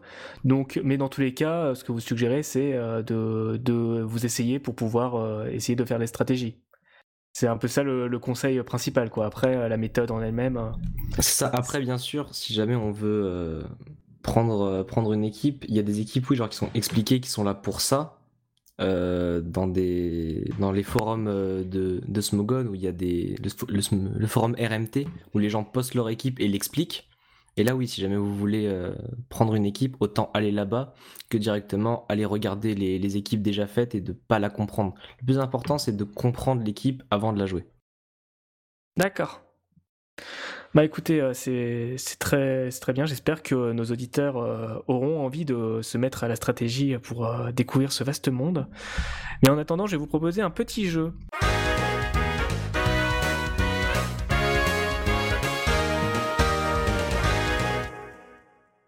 Donc voilà, le, jeu en quoi ça consiste? Eh bien je pense que euh, pour être strato, euh, il faut bien s'y connaître en Pokémon, en tout cas euh, le metagame, les talents, les, caractéristiques, etc. Du coup je vous propose de, faire un petit jeu lié aux talents.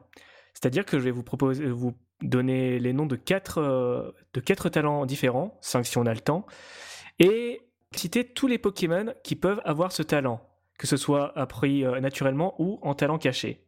Je vous donnerai juste le nombre de Pokémon qui peuvent l'avoir. Donc voilà. Est-ce que vous êtes chaud? Oui. Alors pour, euh, pour éviter que vous marchiez dessus, si vous l'avez, vous dites j'ai et on vous donne la parole et vous lancez. Euh, et, vous, vous dites le plus possible et après quelqu'un d'autre enchaînera. Mm. Voilà. Sachant que, sachant que ben, le vainqueur aura le droit de se vanter après.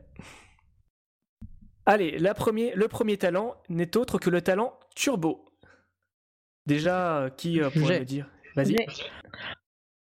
Alors, euh, Mali Alors, Turbo, euh, je compte Brutapod. Alors déjà, qu'est-ce que ça fait, Turbo? Ah, Turbo, ça augmente la vitesse d'un niveau à chaque tour. D'accord, alors dis-moi quel Pokémon est dedans? Alors, je vois Brutapod, je vois Brazegali.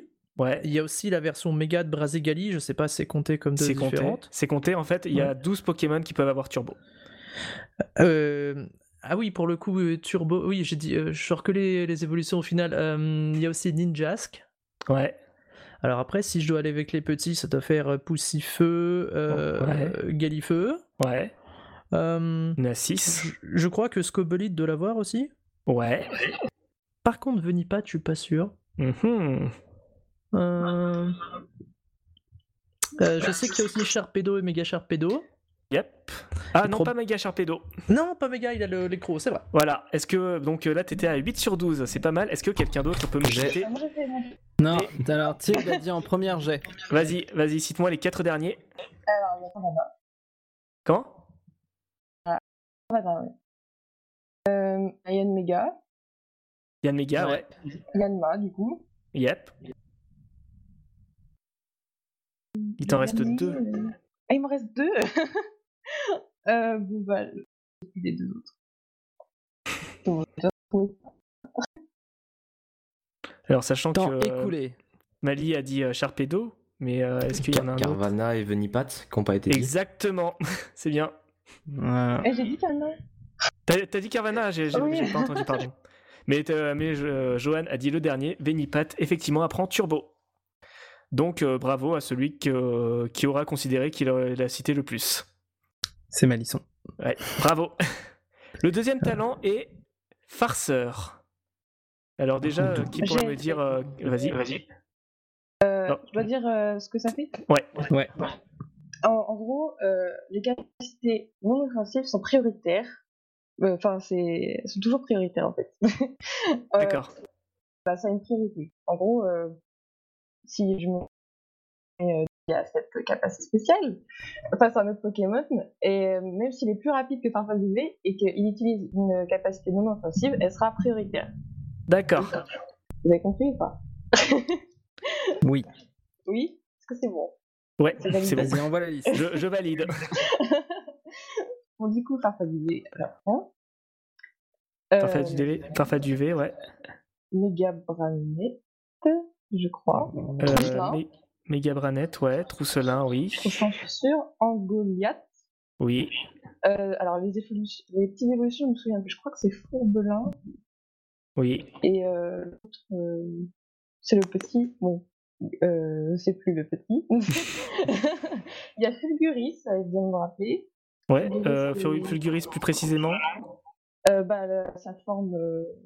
je crois que c'est forme avatar. Ouais. Et du coup, il y a Boreas, forme avatar. Ouais. Euh, je réfléchis. Alors on en est à 7, il en reste 10. J'ai les autres, je pense. J'ai Ténéfix. Vas-y, euh, bah, sauf si tu en as d'autres.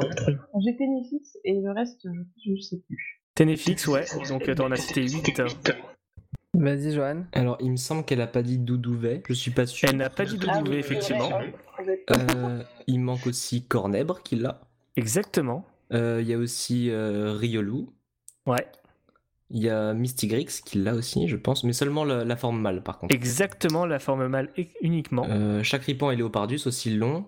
Oui. Et enfin, les deux derniers, ceux-là, genre, euh, je sais plus d'où je en les mais trois, je, derni- trois Alors. derniers.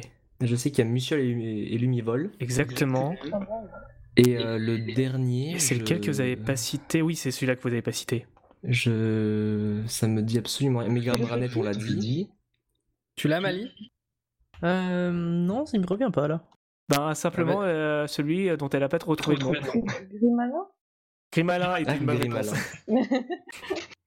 Voilà.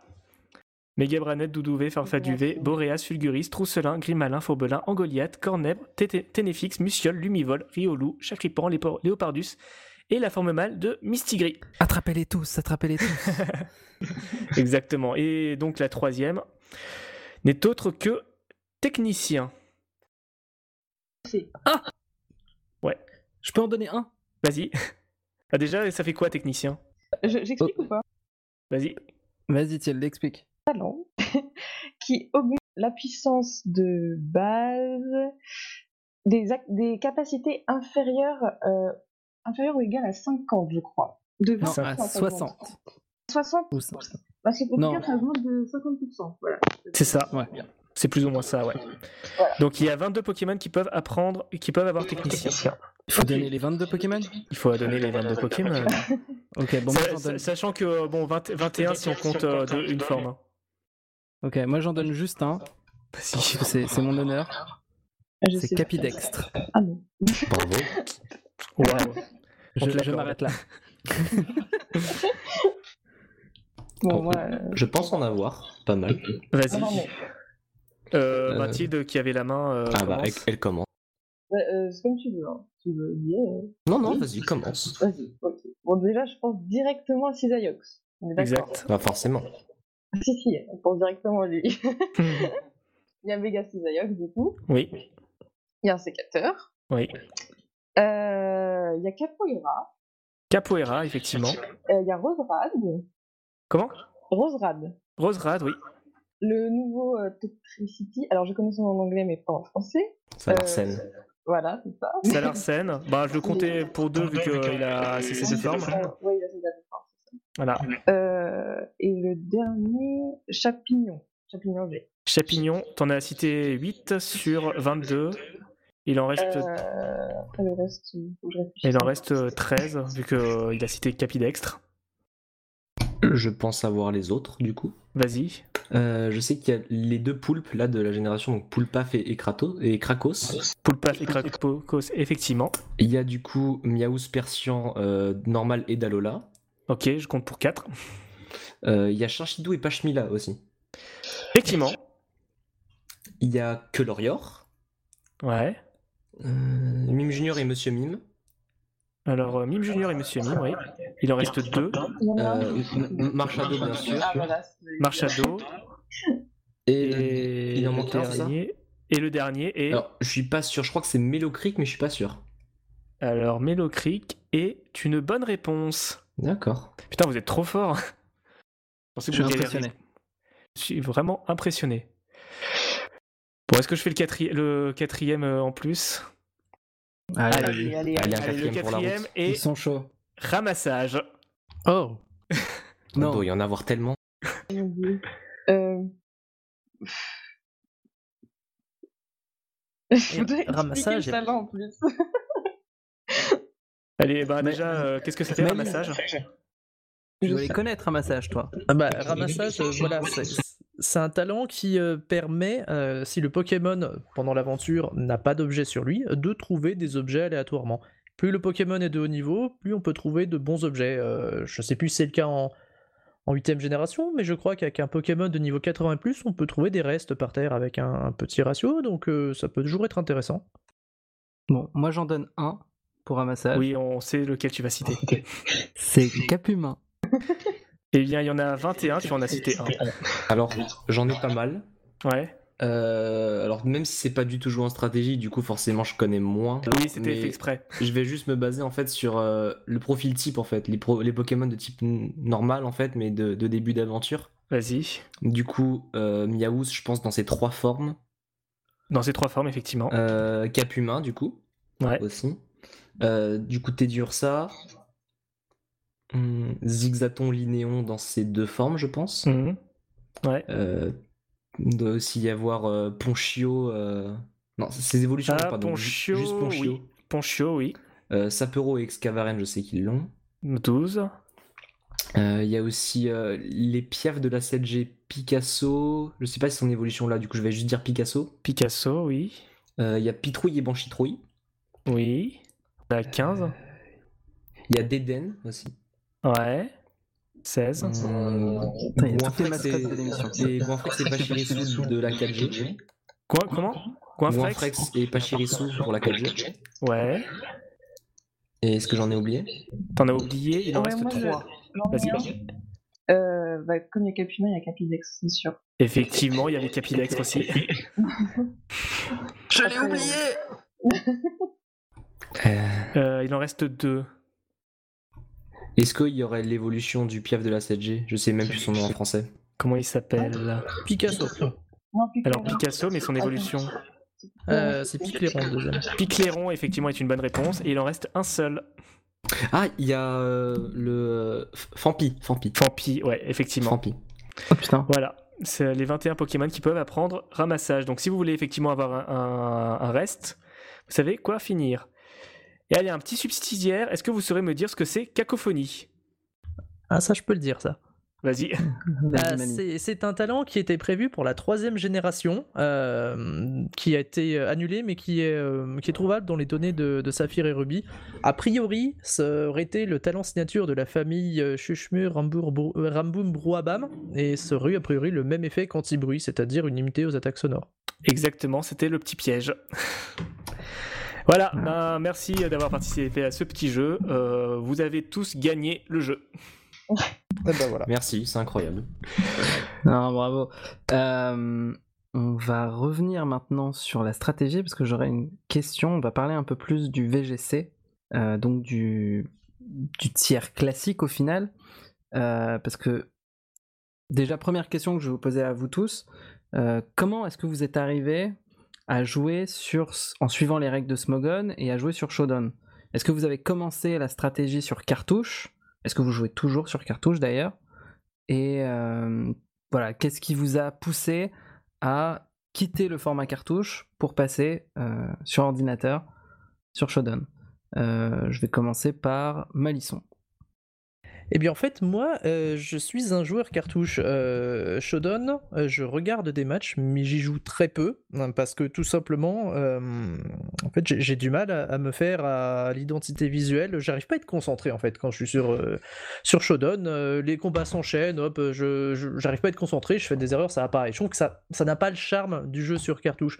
Et donc, euh, voilà, euh, l'Overuse, tout ça, c'est. Euh, il, y a, presque 10 ans, oui, justement, j'avais conçu un format qui puisse être optimisé sur cartouche, parce qu'à l'époque, eh ben, on est obligé de, tricher, entre guillemets, pour avoir des Pokémon valables sur un format overused sur cartouche, notamment avec la puissance cachée qui était très compliquée, les IV qui étaient très compliqués. Mais bref, personnellement, j'aimerais beaucoup jouer sur cartouche, sur épée bouclier, sauf que je peux pas parce que c'est bon, je, vais peut-être pas être très tendre, mais ces idiots ont eu la bonne idée d'imposer un timer de 20 minutes quand on joue sur cartouche, qui est très bien quand on joue en VGC, en VGC, qui est très bien quand on joue en combat simple à trois Pokémon de chaque côté, mais qui est hautement insuffisant si on veut faire du de l'overuse cartouche ou des autres formats à 6 Pokémon contre 6. La plupart des matchs se terminent avec un il n'y a plus de temps et euh, celui qui a le plus de Pokémon, euh, enfin le plus gros taux de barre de vie, l'emporte. Et donc je peux pas jouer sur cartouche avec, euh, avec mon petit format, avec, comme, comme je, le, je mets en avant sur, sur, le, sur le stream, tout ça. Et voilà, c'est ça le problème, je suis bloqué là-dessus. Donc voilà, je, je, fais un petit peu de, de, combat simple, je regarde beaucoup de matchs, mais bah, j'aimerais beaucoup jouer, mais je sais pas pourquoi ils ont fait ça, ça me désole. Ok, Tilderma, toi qui joues exclusivement sur, euh, sur Showdown, qu'est-ce qui t'a fait transitionner et qu'est-ce qui t'a lancé aussi sur la strat? Alors euh, moi, je regardais beaucoup de vidéos d'Azelma. Donc euh, je, je, je, suis tombée dessus par hasard en fait. Azelma qui est ta patronne actuellement, non? Exactement, oui. Donc oui, je regardais, je suis tombée dessus par hasard en fait et j'ai adoré. Du coup, euh, j'ai commencé par console parce que je savais pas que Shodan existait. Euh, donc euh, j'ai fait que du console, mais je faisais un peu n'importe quoi, hein, clairement. J'essayais de, de, faire des trucs, mais c'était nul. Mais je jouais vraiment avec plaisir. Et ensuite, euh, je suis tombée sur Shodan, pareil, sur une vidéo d'Azema où elle expliquait euh, ce que c'était. Du coup, j'ai été voir et je trouvais que c'était vraiment plus pratique pour jouer parce qu'en fait, je voulais vraiment que jouer. Je voulais vraiment pas que de la stratégie. Donc, euh, j'ai adoré Showdown. Du coup, je me suis mise euh, sur Showdown, etc. Et après, je me suis intégrée au PokéWeb, surtout quand je suis devenue rédactrice, où là, tout a commencé. et en ce moment, je fais quelques tournois, etc. Voilà. de console à Showdown. moi, c'est plutôt au tout début, bien sûr, je pense je jouais comme beaucoup de gens sur, sur cartouche. Puis au fur et à mesure, j'avais eu en fait genre cette envie de comment dire de quand je lançais un, combat, je tombais contre quelqu'un qui savait jouer.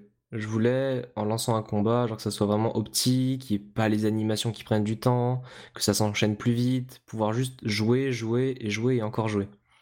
Et je retrouvais plus ça en fait genre sur cartouche. Euh, déjà forcément Bride c'était un peu long quand on veut enchaîner. Et du coup, je me suis vite dirigé vers, euh, vers Showdown où là, bah, il y avait un peu cette, euh, ambiance et cette soif euh, de tryhard au, début quand, quand tu arrives et que, et que tu connais pas trop. De pouvoir juste jouer contre des gens qui, qui sont là eux aussi pour faire de la stratégie et pas juste lancer un combat en, en ligne et tomber contre on sait pas qui, qui a une équipe full légendaire et c'est pas très drôle. Et du coup, ça a été juste naturellement que je me suis orienté vers, euh, vers Showdown juste pour, euh, pour le tryhard à la base. Là, on va parler vraiment de l'actualité des pays boucliers. Euh, le Dynamax et le Gigamax ont été bannis après un plus, une sorte de vote de Smogon. avant d'avoir votre avis, est-ce que quelqu'un parmi vous a participé à ce fameux vote? Oui, j'y ai, participé. Est-ce que tu peux décrire un petit peu la procédure qui a eu lieu? Alors, euh, le Dynamax, à sa sortie, en fait, il y avait plein de joueurs qui s'en plaignaient déjà. Dès qu'il dès qu'il a été release, euh, des gens étaient déjà en train de, s'insurger euh, du fait que ça soit juste trop fort. Et en fait, pour pouvoir voter en au ban, il faut avoir, il, me semble que les conditions c'est 81% de GXE en environ, il me semble que c'était 40 games, 40 games minimum.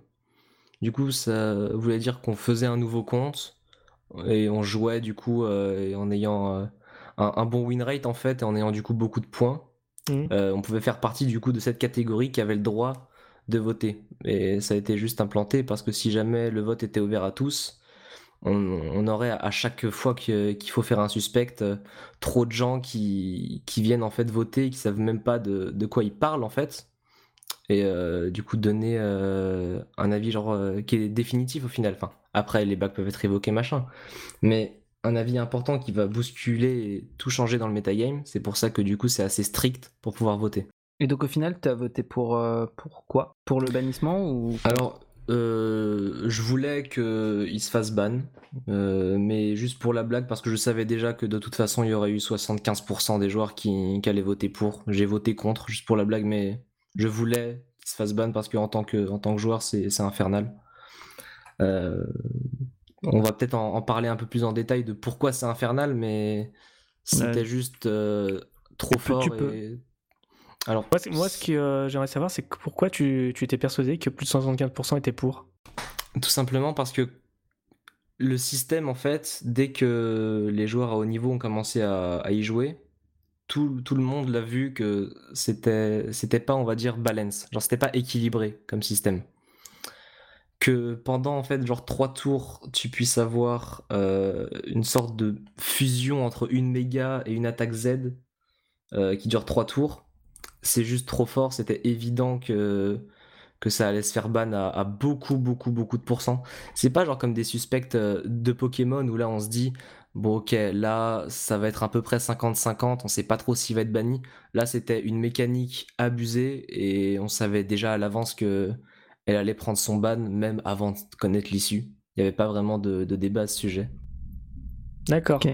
Et toi, euh, du coup, Tilde, tu faisais partie de ces fameux 75% euh, qui étaient pour le ban? Euh, en fait, j'étais assez même si au début je voulais vraiment le ban, mais après quand j'ai commencé à plus jouer, j'ai penché un petit peu, enfin j'hésitais parce que sur la fin je trouvais que, enfin avant que ça soit le ban, je trouvais que ça allait, même si je suis d'accord c'est totalement abusé, mais je pense que vraiment le suspect était beaucoup trop tôt. Mmh, c'est ça. Vraiment, il aurait fallu, je pense, attendre janvier euh, avant de suspecte pour avec l'arrivée des, DLC. Mmh. Parce que là, c'était vraiment trop trop tôt. Euh, parce que là, euh, du coup, Smogon est vraiment encore plus éloigné de, de, de Game Freak, quoi. C'est un énorme fossé maintenant. Donc, ouais, je trouve que c'était vraiment trop tôt pour faire un suspect, c'est arrivé trop vite.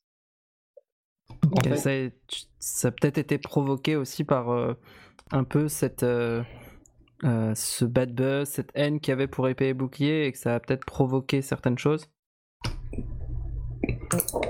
Oui, peut-être, c'est possible.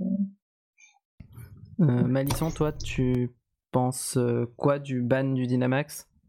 Eh bien, un petit peu comme Tilde, bah, je pense que c'était un petit peu prématuré et j'ai l'impression que c'est en train de créer une véritable scission entre les joueurs.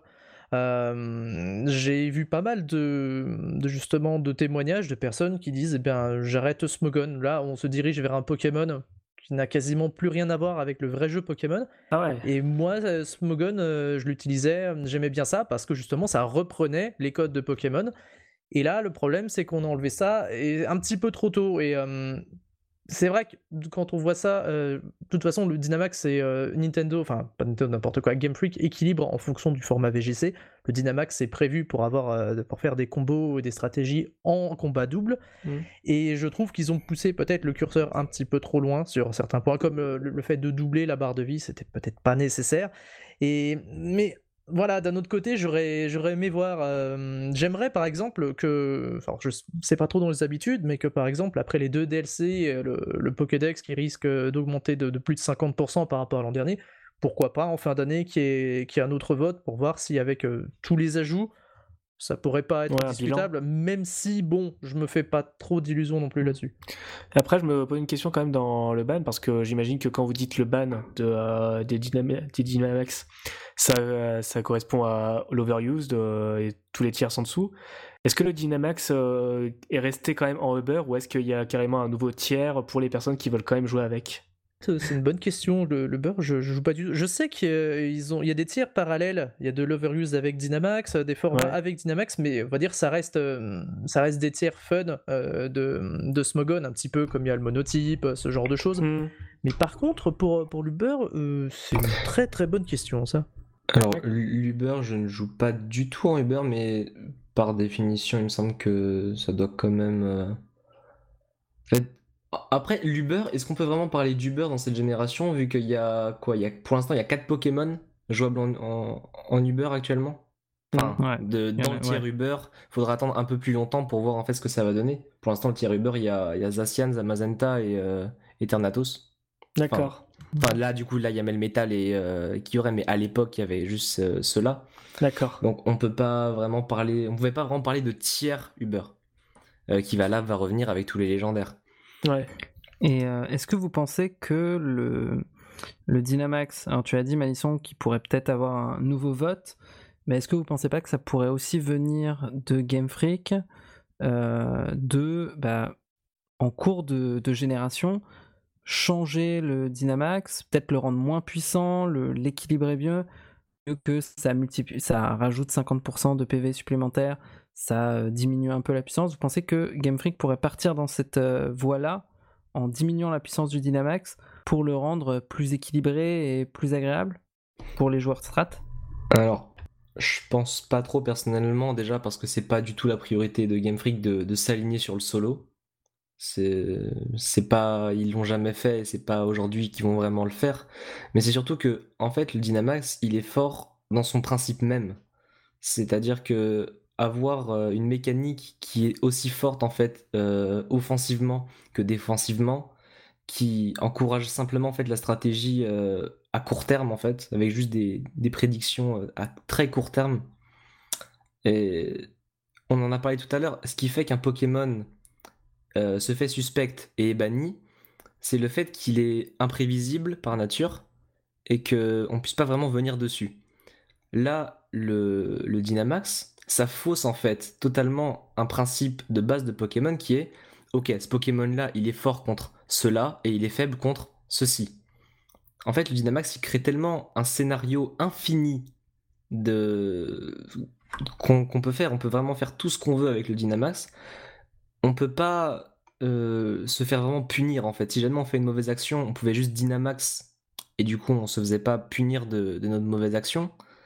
Euh, c'est en fait le principe même, le principe même de pouvoir avoir ça sur tous les Pokémon, sans objet ni rien, c'est juste trop fort. Petite dernière question euh, avant de passer à autre chose. Tu dis que euh, bah, c'est imprévisible, euh, effectivement, mais est-ce que, enfin, pour moi, les attaques Z de la génération précédente aussi étaient imprévisibles et tu pouvais one-shot n'importe quel Pokémon avec? Et je sais pas, je sais pas du tout s'il y a eu un ban à ce sujet Pareil pour les méga évolutions dans une moindre mesure, parce que ça c'est encore un peu de problème. Qu'est-ce que, qu'est-ce que le Gigamax a de l'attaque Z pour faire la bah, différence? euh, Simplement, euh, c'est que l'attaque Z comme la méga évolution, tu pouvais en faire une seule par partie et tu avais besoin d'un objet. Et du coup, le fait que ça te prenait un slot d'objet, ah ça fait que tu pouvais pas le faire sur le Pokémon que tu veux au moment que tu veux. Euh, là, par exemple, en plus, en plus de ça, parce qu'il faut toujours rajouter un petit truc, si jamais ton Pokémon était équipé d'un objet choix, ce qui veut dire que ça boostait une statistique, mais en échange, tu étais bloqué sur une attaque, mmh. au moment où tu Dynamax, tu perds euh, l'effet de ton objet choix, donc tu n'es plus bloqué. Ah ouais, effectivement. Et donc, ça, en fait, ça fausse les choses, ouais. C'est juste le principe, l'attaque Z était forte parce que elle pouvait du coup mettre une grosse attaque effectivement, mais elle prenait un slot d'objet et était quand même au final assez facilement prévisible. On a tout de suite vu des attaques Z qui ressortaient bien plus que d'autres. Là où le Dynamax, euh, c'est la fête, on peut le mettre quand on veut, sur n'importe qui. Il y a pas de. En fait, le, Dynamax, il est fort parce qu'il n'a pas de contrainte. Il a aucune contrainte au jeu, hmm. et c'est ça qui le rend incroyable. Ok, on comprend bien. On comprend bien maintenant pourquoi le, le Dynamax fait autant débat dans la communauté des stratèges. Euh, moi, je voulais vous poser une dernière question, puisqu'on on arrive bientôt à la fin de, cette émission, qui va un peu conclure tout ça, mais euh, vu que vous êtes maintenant... Enfin, on voit qu'il y a vraiment une scission, surtout maintenant avec euh, tout ces ce, le ban du Dynamax parmi les joueurs, une vraie scission entre le monde Showdown et bah, le VGC classique, avec les règles officielles. Est-ce que vous pensez que ça pourrait être intéressant? Est-ce que vous, ça vous intéresserait que euh, un jour The Pokémon Company, Game Freak sorte un, bah, un simulateur de combat qui soit complètement indépendant euh, des jeux, qui pourrait par exemple être intégré à Pokémon Home, ou euh, bah là pareil, on pourrait créer son équipe virtuelle et, et, faire des combats exactement comme Shodown, mais là ce serait une alternative officielle. Est-ce que ça pourrait vous intéresser de toi? Est-ce que ça pourrait te faire passer à la caisse pour un jeu comme ça?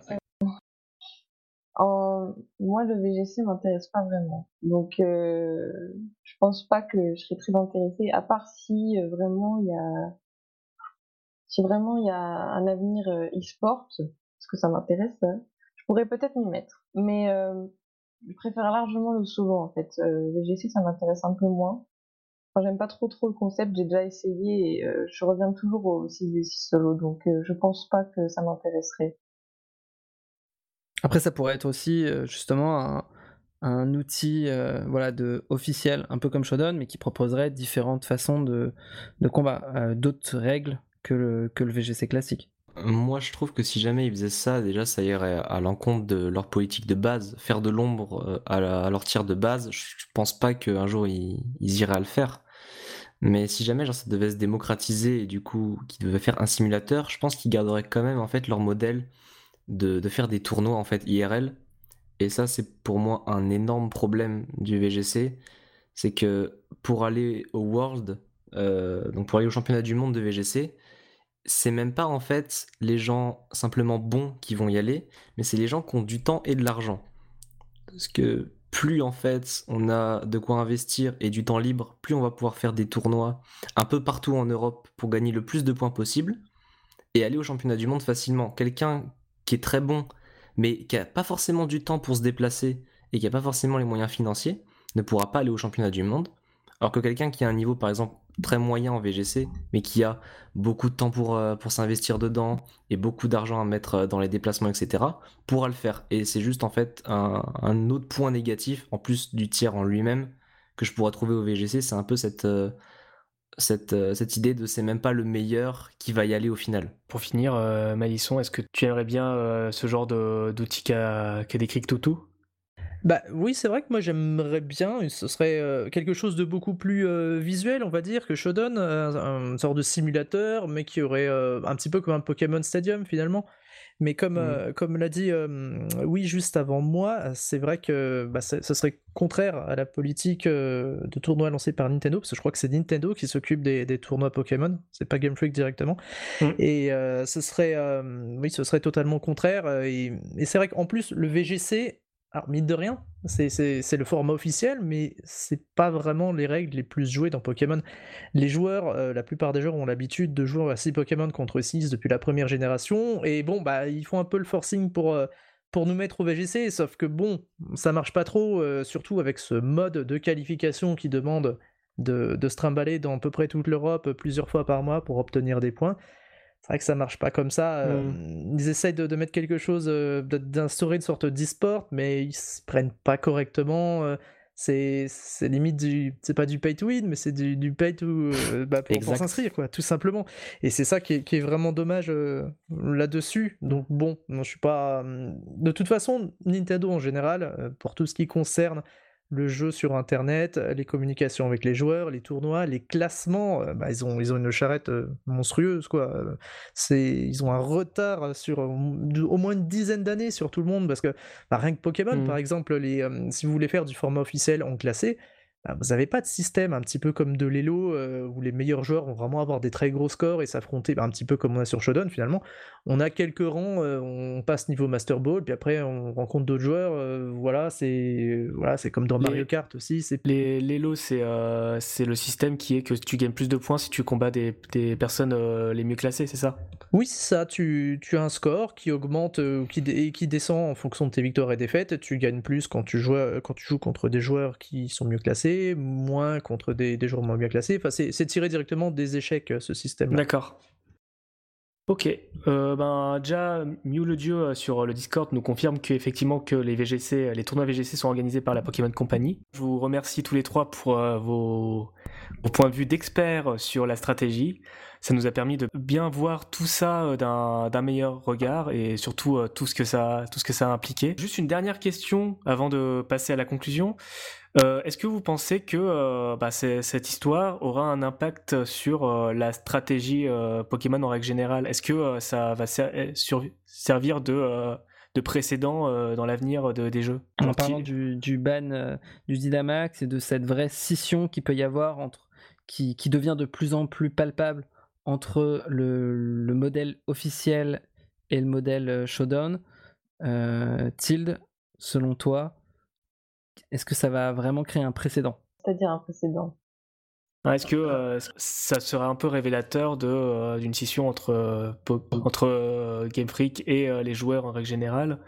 Est-ce que Smogon va vraiment devenir quelque chose de, de plus en plus à part par rapport au jeu? Oui, moi j'espère pas. moi j'aimerais bien que ça, au contraire, ça se rapproche un petit peu. Enfin, pas que Smogon adopte le format VGC. Moi, j'aimerais bien que Pokémon, en fait, euh, se spécialise dans le solo. Euh, parce que moi, je n'aime pas le VGC, mais euh, voilà, j'espère quand même que ça leur servira de leçon, entre guillemets, pour les générations précédentes, en fait. Euh, pas précédentes, pardon. Futur. moi, j'espère qu'il y aura plus ce fossé comme ça, comme lors de cette génération, parce que c'est un, un, petit peu triste, je trouve. Mais on, avait déjà, on avait déjà parlé du Bring Back National Dex dans la première émission. Effectivement, il y, a, y, a, de plus en plus une, une colère des joueurs sur, sur Poké, par rapport à Game Freak et Pokémon Company et on se demandait justement si c'était pas un petit peu l'un des l'un des coup fatal euh, de trop, euh, l'une des gouttes d'eau de trop bah, En fait, j'ai limite l'impression que c'est recherché par Game Freak. Euh, ah ça, en fait, j'ai l'impression qu'ils veulent vraiment orienter Pokémon sur cartouche. c'est eux qui décident les règles. D'ailleurs, euh, ils mettent, un, ils mettent un, ce timer de 20 minutes un petit peu pour empêcher euh, les joueurs de jouer en 6 contre 6 comme ils le voudraient sur cartouche. Mmh.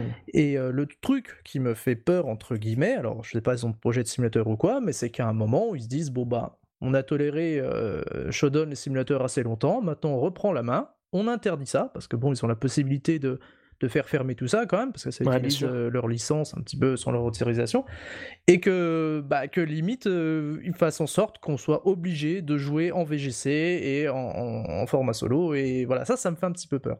D'accord, toi tu penses qu'ils essaient de plus en plus, mais discrètement, de récupérer le monopole sur leurs propres produits c'est ça, ouais, ça me fait un petit peu peur. Alors que bon, pourtant on l'a vu, euh, bah, on le voit souvent euh, en ce qui concerne l'e-sport, euh, c'est pas toujours quand, la boîte impose son, idée, surtout quand c'est un petit peu, c'est pas le, pas le format majoritaire proposé par les joueurs. bon, ça marche pas trop comme ça. On l'a vu avec Smash il y a pas, bah, très longtemps. les formats officiels qu'ils proposaient, c'était n'importe quoi. c'était avec les, avec les objets, avec les balles Smash, mais la communauté s'est vraiment mobilisée et, et il y a un circuit qui se construit là-dessus, un circuit, on va dire, qui n'est pas, euh, géré directement par Nintendo. Et ce serait le mieux qui puisse arriver avec Pokémon, mais j'ai vraiment l'impression qu'ils veulent avoir la main mise dessus. Ok. Et toi, Johan, euh, pareil, tu, euh, tu vois ça un petit peu. toi qui as voté contre, est-ce que, après coup, tu, tu vois un petit peu ces conséquences-là aussi? Euh, les conséquences d'avoir voté contre sur la, stratégie, elle est positive, mais vis-à-vis de Nintendo, ils ont toujours en fait été un peu en décalé vis-à-vis de ça. Et là, oui, genre ça se voit clairement qu'ils essaient en fait d'orienter leur jeu pour le VGC et de construire leur jeu autour du VGC. Ils laissent de moins en moins en fait la possibilité aux joueurs de jouer en 6v6 sur leur jeu. Je pense qu'ils essaient pas en fait de faire de l'ombre à Smogon directement et de, faire fermer tout ça, mais plutôt d'orienter, de entre guillemets un peu forcer les gens qui débutent sur cartouche à directement s'orienter vers le VGC et hmm. de pas trop leur laisser le choix à ce niveau-là. C'est plutôt comme ça que, je vois les choses. D'accord. Bah merci euh, pour euh, cet échange riche. Euh, je vous propose que maintenant nous passions à la conclusion.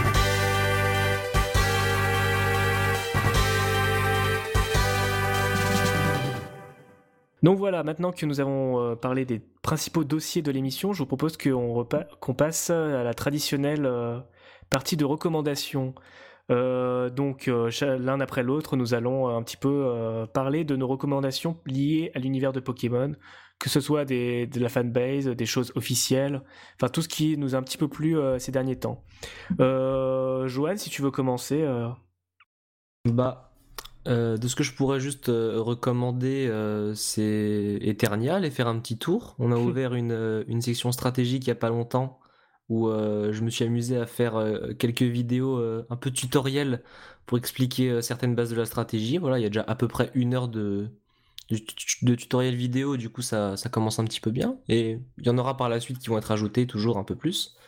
Et sinon, restez à l'affût au niveau de trans parce qu'il y a du gros qui arrive. donc euh, voilà, restez juste. On a notre euh, recommandation trans euh, traditionnelle de l'émission. À l'affût des, des, futurs projets, il y a du lourd qui arrive. Donc voilà. Voilà. Donc nous embrassons évidemment Couplin qui... comme à chaque émission. Comme à chaque émission, qui doit peut-être nous écouter s'il joue pas à Fortnite. Malisson, toi, tu as quelques petites suggestions à nous proposer? Euh, oui, alors, en ce qui concerne euh, la stratégie, tout ça, je, suis en train de préparer euh, une série sur l'élevage, comment apprendre, enfin vraiment la base pour faire de l'élevage sur cartouche. Alors c'est pas forcément le plus porteur, mais c'est vraiment quelque chose auquel je, je, tiens. Et donc je vais essayer de faire en sorte que n'importe qui qui ne connaisse pas du tout comment fonctionne l'élevage, eh bien soit au courant des différents termes qui sont, qui sont, qui sont présents et qui puisse justement faire son Pokémon en partant de rien. Donc ça, voilà, ça, ça fait un petit peu ma pub. Mais si, mmh. pour parler de quelqu'un, donc j'avais déjà parlé de Trans et de Red la dernière fois, là je voudrais parler de Ed Layton. c'est quelqu'un qui fait des vidéos, on va dire, pas uniquement sur l'univers Pokémon, mais il en fait pas mal en ce moment. Donc il y a des vidéos sur la mythologie Pokémon, par exemple. Mais ce que j'aime bien aussi, c'est sa série sur le contenu inutilisé. Donc il recherche un petit peu dans les jeux les, les données qui peuvent être sur les cartouches mais qui ne sont plus là, ou ce qui était présent sur des screenshots dans des magazines mais qui ont disparu. Et il a sorti, je crois, c'était hier ou avant-hier, une vidéo sur euh, les versions diamant et perle. Et donc voilà, il dit plein de choses, il apprend plein de choses, et j'aime beaucoup son contenu, sa façon de, de raconter et euh, la recherche qu'il fait. Donc euh, voilà, je, je, lui fais une petite, une petite aparté. Et toi, Tilde, une petite suggestion aussi? Bon, Je pense que vous en doutez. Hmm. toi aussi, tu vas faire ta pub Non, non, je, je, recommande à 100% Pokestrat. Hmm. Vraiment, le site internet en tout cas. c'est vraiment un super site voilà, je tiens à le dire, euh, qui est en français en plus. Donc euh, ça permet, on s'adapte aux, débutants et également aux avancés. Donc moi quand j'étais débutante, euh, ça m'a sauvé parce que je comprenais rien sur Smogon. Il y a vraiment une bonne ambiance en général. on fait des tournois assez régulièrement. Faut pas hésiter à venir sur le Discord qui est très actif. Donc voilà, il y a aussi un système de tutorat si vous voulez commencer, c'est très très bien. Donc euh, c'est pour euh, vraiment euh, bien commencer le jeu. Il y a vraiment quelqu'un qui vous explique, voilà, c'est un peu votre prof. Et j'aime beaucoup ce concept, donc je vous recommande si vous voulez commencer la stratégie. Donc voilà, je recommande vraiment sur le Pokéstrat à 100% pour s'intégrer au Pokéweb en général et mmh. pour bien débuter en stratégie Pokémon. Donc voilà. D'accord. Bah, en tout cas, nous, on était très contents d'avoir quelqu'un du Pokéstrat pour parler de stratégie parce que ça nous paraissait un petit peu la, référence euh, en France dans ce domaine. Donc c'est bien, vous avez, en plus de vos recommandations, vous avez un petit peu parlé de vos actualités, donc c'est quelque chose en moins à faire pour la fin. Euh, Toutou, toi, tu as une petite recommandation à nous proposer? Oui, alors je voulais vous parler d'un d'un finaliste ou d'un champion euh, que j'avais suivi il y a très très longtemps, qui avait euh, gagné beaucoup de combats avec un capidextre. Malheureusement, je n'en trouve strictement aucune trace sur le web. J'ai l'impression que c'est une hallucination de ma part. Et euh, donc, euh, pour me consoler, je vais vous parler de Random Encounter, avec l'accent c'est mieux, et qui est une chaîne qui publie des, vidéos musicales, des chansons, sur le thème du jeu vidéo. Ils en ont fait beaucoup sur Pokémon, qui sont toutes excellentes. Je vous conseille celles sur Evoli ou sur euh, l'université Pokémon. Euh, et euh, on en passera sûrement dans l'émission dès que j'aurai l'occasion. Et voilà, j'aime beaucoup leurs vidéos. Voilà. Alors moi ma recommandation c'est Patrans. C'est, euh, je voulais, je voulais le faire la, dernière fois, mais euh, l'actualité euh, a pris le pas. Je voulais parler du manga sur Satoshi Tajiri. Vous avez peut-être vu passer ça, la biographie officielle de Satoshi Tajiri, le créateur de Pokémon, qui, en format de manga, qui nous parle un petit peu de des origines de Pokémon, comment ça a été créé, avec quelques petites quelques petites découvertes, genre euh, le nom de certains Pokémon abandonnés, ou euh, ben, simplement euh, la version romantisée de, de cette histoire qui, qui semblait très intéressante et qui a abouti un peu à ce pourquoi nous sommes ici en fait. Que, que nous sommes ici actuellement à Radio Kalos autour de quelque chose que un, japonais il y a il y a 30 ans a commencé à imaginer dans sa tête suite à euh, la chasse des insectes et un petit peu à l'évolution de, sa vie. Et du coup, je trouve que c'est assez beau euh, comme histoire. Je le suggère beaucoup pour tous les fans de Pokémon pour un petit peu voir les origines de ce que vous aimez en fait. Un manga qui est publié chez Kurokawa, qui publie aussi également tous les mangas euh, Pokémon La Grande Aventure. Et, et on les remercie pour ça. Voilà, euh, ben, merci en tout cas, euh, Johan, Malisson et euh, Tilde de, nous avoir accompagnés. Merci à vous. Ben, merci de m'avoir invité, de nous avoir invités. C'est très sympa. voilà. Malisson, tu auras bientôt ta carte de fidélité. Oui, et puis au bout de 10, j'ai un, kebab gratuit, c'est ça? C'est ça. Exactement. Bon, euh, Toutou, je te laisse conclure, du coup. Euh, bien sûr. Donc, euh, donc, merci à nos invités de, d'être venus. Merci à vous toutes et tous, chers auditeurs, de nous avoir écoutés en direct ou en différé sur toutes les applis euh, que vous préférez. Bien sûr, les débats continuent sur notre Twitter. N'oubliez pas de vous abonner au at Radio Kalos. Radio Kalos est un podcast produit par Radio Kawa. Nous sommes totalement indépendants, donc n'hésitez pas à nous soutenir en faisant un don sur Patreon. Euh, merci à Benji pour l'habillage sonore de l'émission. À Inks, qui n'est pas à la réalisation sur cet épisode, c'est Zeni qui s'en charge. Mais merci à Inks euh, d'être là et nous donner des coups de main quand il le faut. Euh, et on remercie aussi Jeremy, la créatrice de notre magnifique logo d'Eden. Tous nos épisodes sont disponibles en replay sur toutes vos applications de podcast préférées Spotify, Apple Podcasts, Mixify.